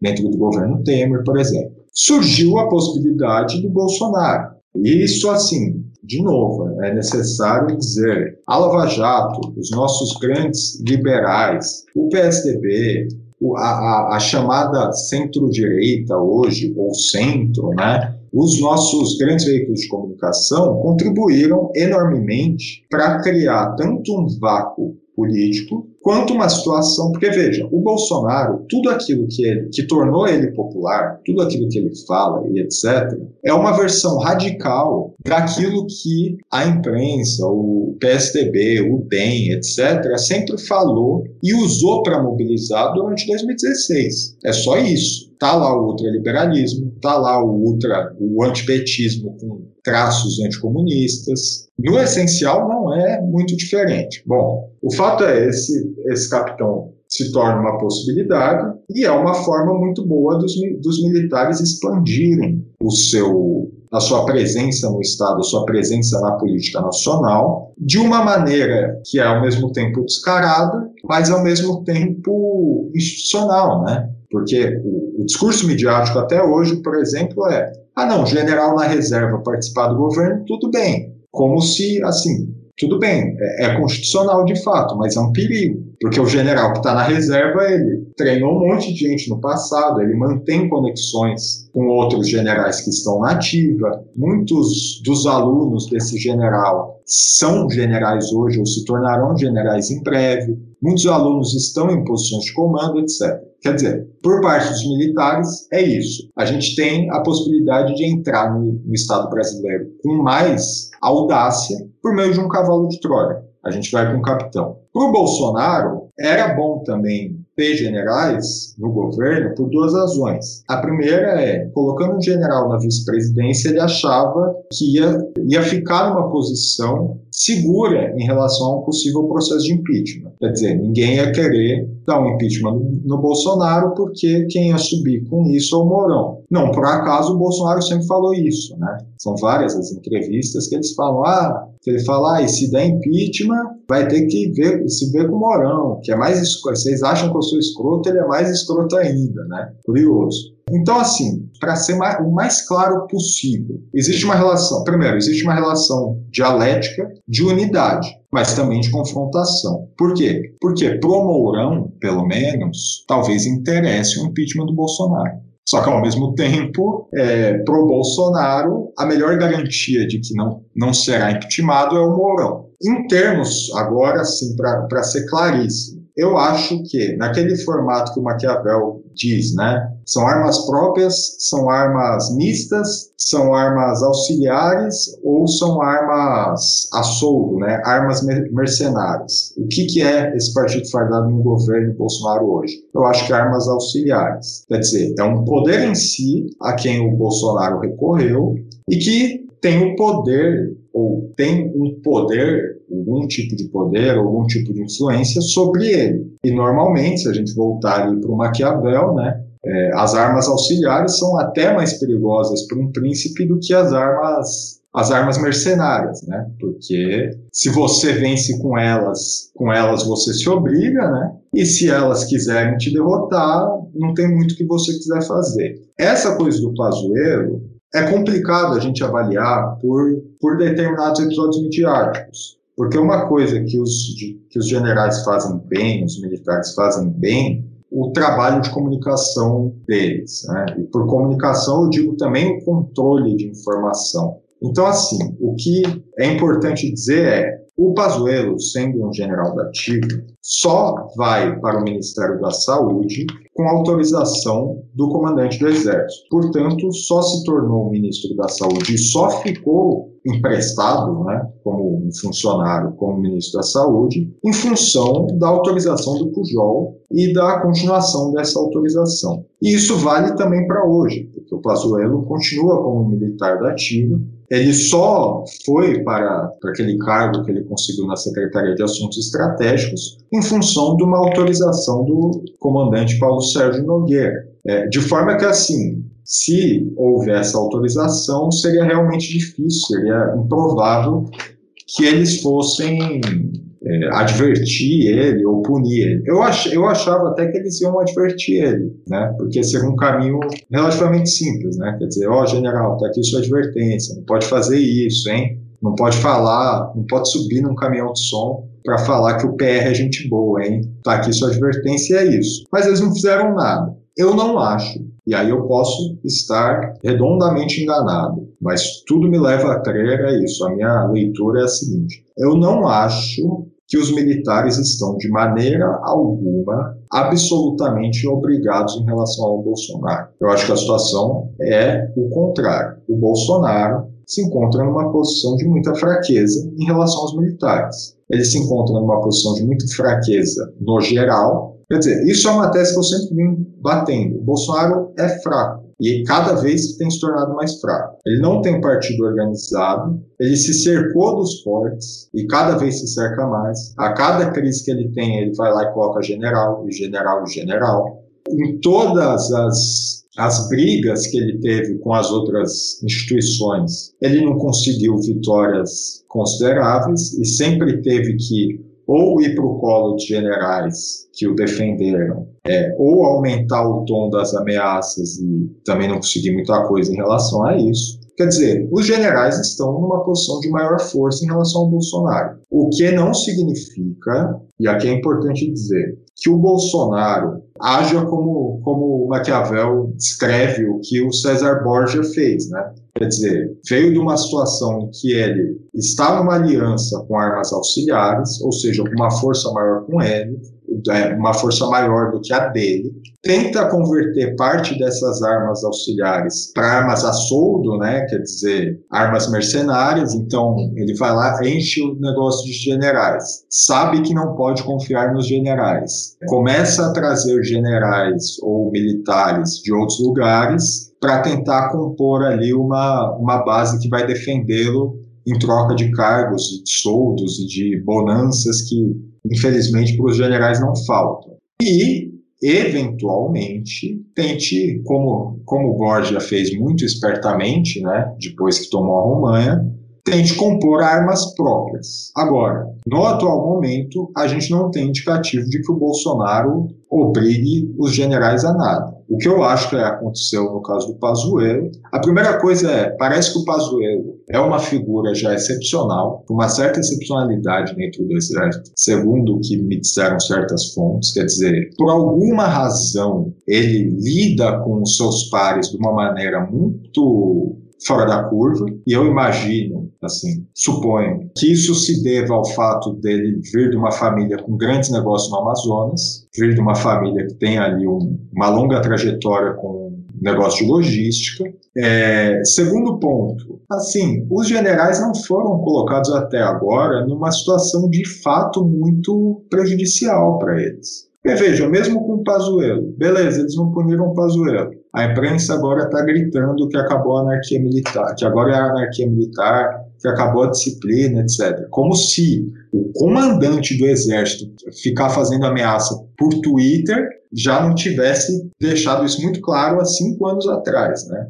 É, ou como se 7 mil, ou 11 mil, ou 13 mil, depende da conta, militares dentro do governo já não fosse indicativo suficiente. Então, assim, para eles não punir o Pazuello, será que vai ficar tão feio assim? Será que vai custar tanto? Eu acho que não. É, então, eu acho que se a gente, por exemplo, vamos pegar a hipótese a maior, né? Pegando a, a, escala de tendências, vamos pegar o cenário, o pior cenário. Se a gente tem manifestações em massa contra o Bolsonaro, manifestações assim, milhões de pessoas.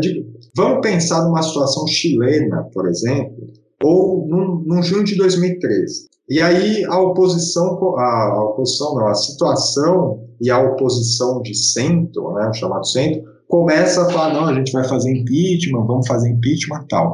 Os generais se moveriam e dariam, por exemplo, um golpe preventivo para salvar o Bolsonaro? Eu acho que não. Não, também acho que não. Não faz sentido. Quer dizer, deixa rolar o impeachment, o Moron sobe, a gente pousa como democratas, como tá vendo, a gente não deu um golpe nenhum. Eu até ia te perguntar isso, Pedro, até pra gente já se encaminhar aqui pro encerramento, já são quase três horas de conversa. Você acha que para os militares seria interessante tentar dar um golpe, digamos, clássico, um golpe militar puro sangue, tal qual ocorreu diversas vezes durante aí, o século XX. Porque eu tenho para mim que se eles quisessem, eles poderiam dar um golpe quando eles quisessem.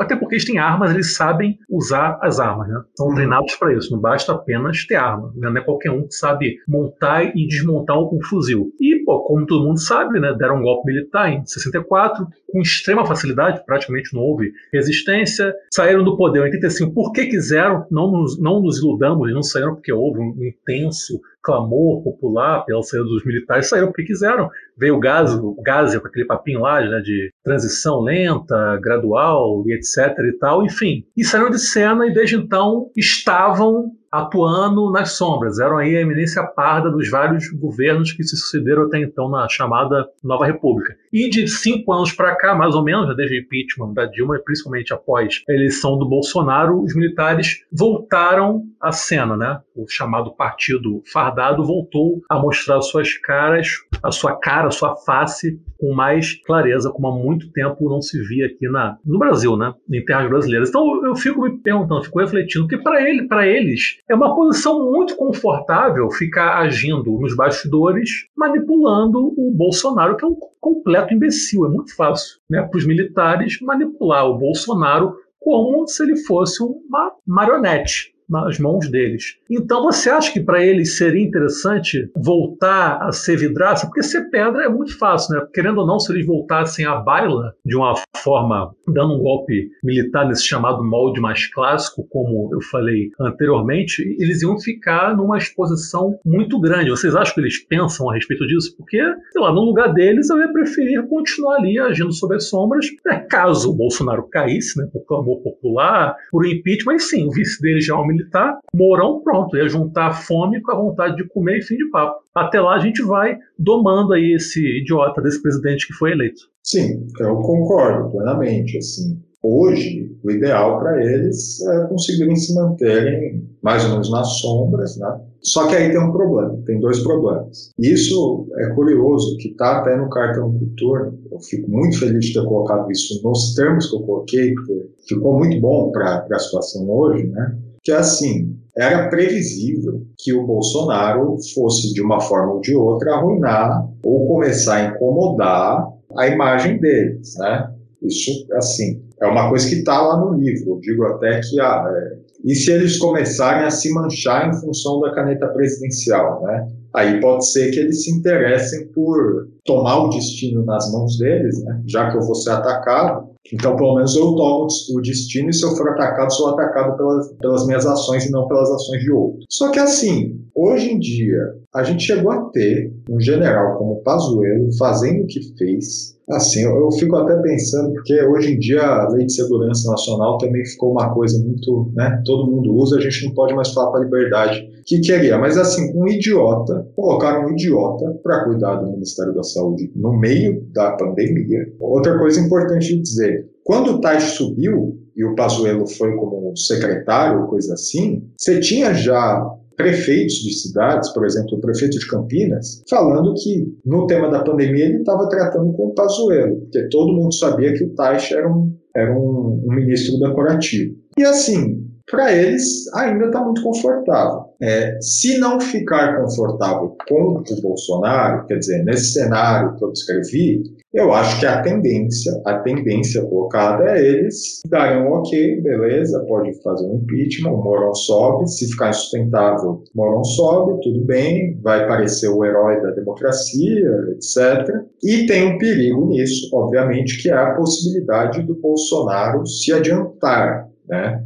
Porque isso é uma coisa importante em termos de golpe de Estado, em termos da teoria do golpe de Estado, que é assim, quem se adianta, via de regra, como se diz, tem, tem mais chance de vitória, né? Porque, veja, quando você começa a mover um golpe de Estado, a tendência é que todo mundo ao redor fique meio paralisado. E se todo mundo ficar paralisado e você se move, está movendo um golpe de Estado, você pode vencer, efetivamente. Essa é, assim, é muito difícil você dar um golpe de Estado. Em termos de ciência política, tanto no Maquiavel a gente vê isso, como, por exemplo, no Luttwak, né, que fez aquele livro sobre o golpe de Estado. É muito difícil você, é relativamente difícil você ser vencedor, apesar dos golpes serem muitos, né? Só que, com certeza, se ninguém se mover, você consegue. Se o Bolsonaro, como falam muito, né, que ele está com influência nas milícias, ou se ele consegue quebrar a hierarquia no exército e fazer um, uma espécie de tenentismo virado ao avesso aí, e etc., aí talvez os militares embarquem com ele. Mas, a princípio, melhor não. Agora, uma questão que me preocupa, e que aí eu acho que, enfim, veremos, né? Mas eu acho que é uma situação tensa, e assim, veremos. Quando eu digo veremos, é, ok, efetivamente, tudo que eu posso fazer é ver me preparar e colocar, denunciar isso, colocar para os meus leitores. Mas existem organizações políticas que são grandes, que têm bases, que têm dinheiro, etc., que, assim, seria bom que elas trabalhassem com essas hipóteses, né? Se o Lula, digamos que ele efetivamente saia candidato, efetivamente discute com Bolsonaro e ganhe, aí eu acho que a situação pode mudar. Aí eu acho que a situação, eu acho que como o, o próprio Mourão tinha dito naquele encontro maçônico, né? É, na tábua de logaritmos aí deles, onde eles fazem cálculos, né, nas aproximações sucessivas, pode chegar o momento de solucionar a questão política, né? que é o que ele disse, se referindo, obviamente, ao Lula na época, né? Depois do comandante Vilas Boas, na época tido como um democrata, um respeitador das normas institucionais, um republicano, um nacionalista, ter ameaçado o STF. Né? Então, assim, essa figura, o Lula, em relação aos militares, é uma coisa que é realmente difícil de calcular. Talvez eles consigam, eu acho provável também que eles tentem compor alguma coisa. Porque veja, a gente já tem hoje general sendo aplaudido como se fosse de esquerda, né? A gente tem o Santos Cruz, que virou, agora ele virou general democrata também, é, apesar de ter participado do governo Bolsonaro, né? E eu fico assim, Porra, é engraçado esse pessoal, esse, esse tanto de estrategista que entrou no governo Bolsonaro tendo hipóteses democráticas, né? Tendo é, fantasias democráticas, porque realmente... A galera tem memória muito curta, né, bicho? Não, eles são assim, os caras calculam bem, né, esses nossos estrategistas. Numa, numa situação política vão calcular muito bem. Enfim, obviamente não é um democrata, mas está sendo vendido como tal, e a gente chegou num momento em que até um uma figura como Paulo Chagas, que vamos lá, era um bolsonarista antes, antes, de, é, antes de ser legal, né? Era um bolso, é o hipster do bolsonarismo. Né? Um general que antes de tudo isso era um bolsonarista e que hoje está sendo citado na Folha de São Paulo como a ah, general diz que agora a situação está muito feia, que o Bolsonaro é muito horrível, etc. Então existe a possibilidade de eles tentarem compor alguma coisa. Imagino que eles trabalham com, uma, com isso, inclusive para 2022. Só que é aquilo. E imagino que talvez até se disponham, ou hajam setores que se disponham a tentar fazer isso com Lula, mas aí eu acho que a situação é outra. Com Lula, efetivamente, pode, acho possível que eles se disponham a uma, uma coisa mais violenta, uma tomada mais direta, etc. Sim, sim. Como vimos na Bolívia, né? Isso aí. Mas aí já é outra história, né? Aguardemos cenas dos próximos episódios aí dessa novela macabra chamada Brasil. Então, gente, é isso, né? Chegamos ao final de mais um episódio. Pedrão, muito obrigado. Valeu aí, cara. Volte sempre. Foi um prazer conversar contigo. E, por favor, escreva esse livro sobre a sua Odisseia venezuelana. Prometo que estarei lá na noite de lançamento com o livrinho na mão para ser devidamente autografado. Forte abraço, cara. Muito obrigado por ter participado aqui desse episódio. Bom, eu que agradeço a você, Yuri, a você, Bira, pelo convite. É, apesar, enfim, fui um pouco prolixo em algumas, algumas partes, espero que os que o pessoal tenha acompanhado até aqui. É, agradeço a, quem tem acompanhado, né? Prometo que nos textos sou menos prolixo, né? tenho mais habilidade com o texto do que com a garganta. Então leiam, por favor, a revista Ópera, né? É, visitem lá, quem não conhece, por favor, passe a conhecer. E é isso. Muito obrigado. Valeu. Com certeza vou deixar o link da revista Ópera no, na descrição do nosso episódio. Bira, valeu. Brigadão. valeu, Yuri. Foi uma honra, hein? Até a próxima. Igualmente. Valeu, gente. Um beijo no coração de todo mundo que nos ouviu até agora e até a próxima.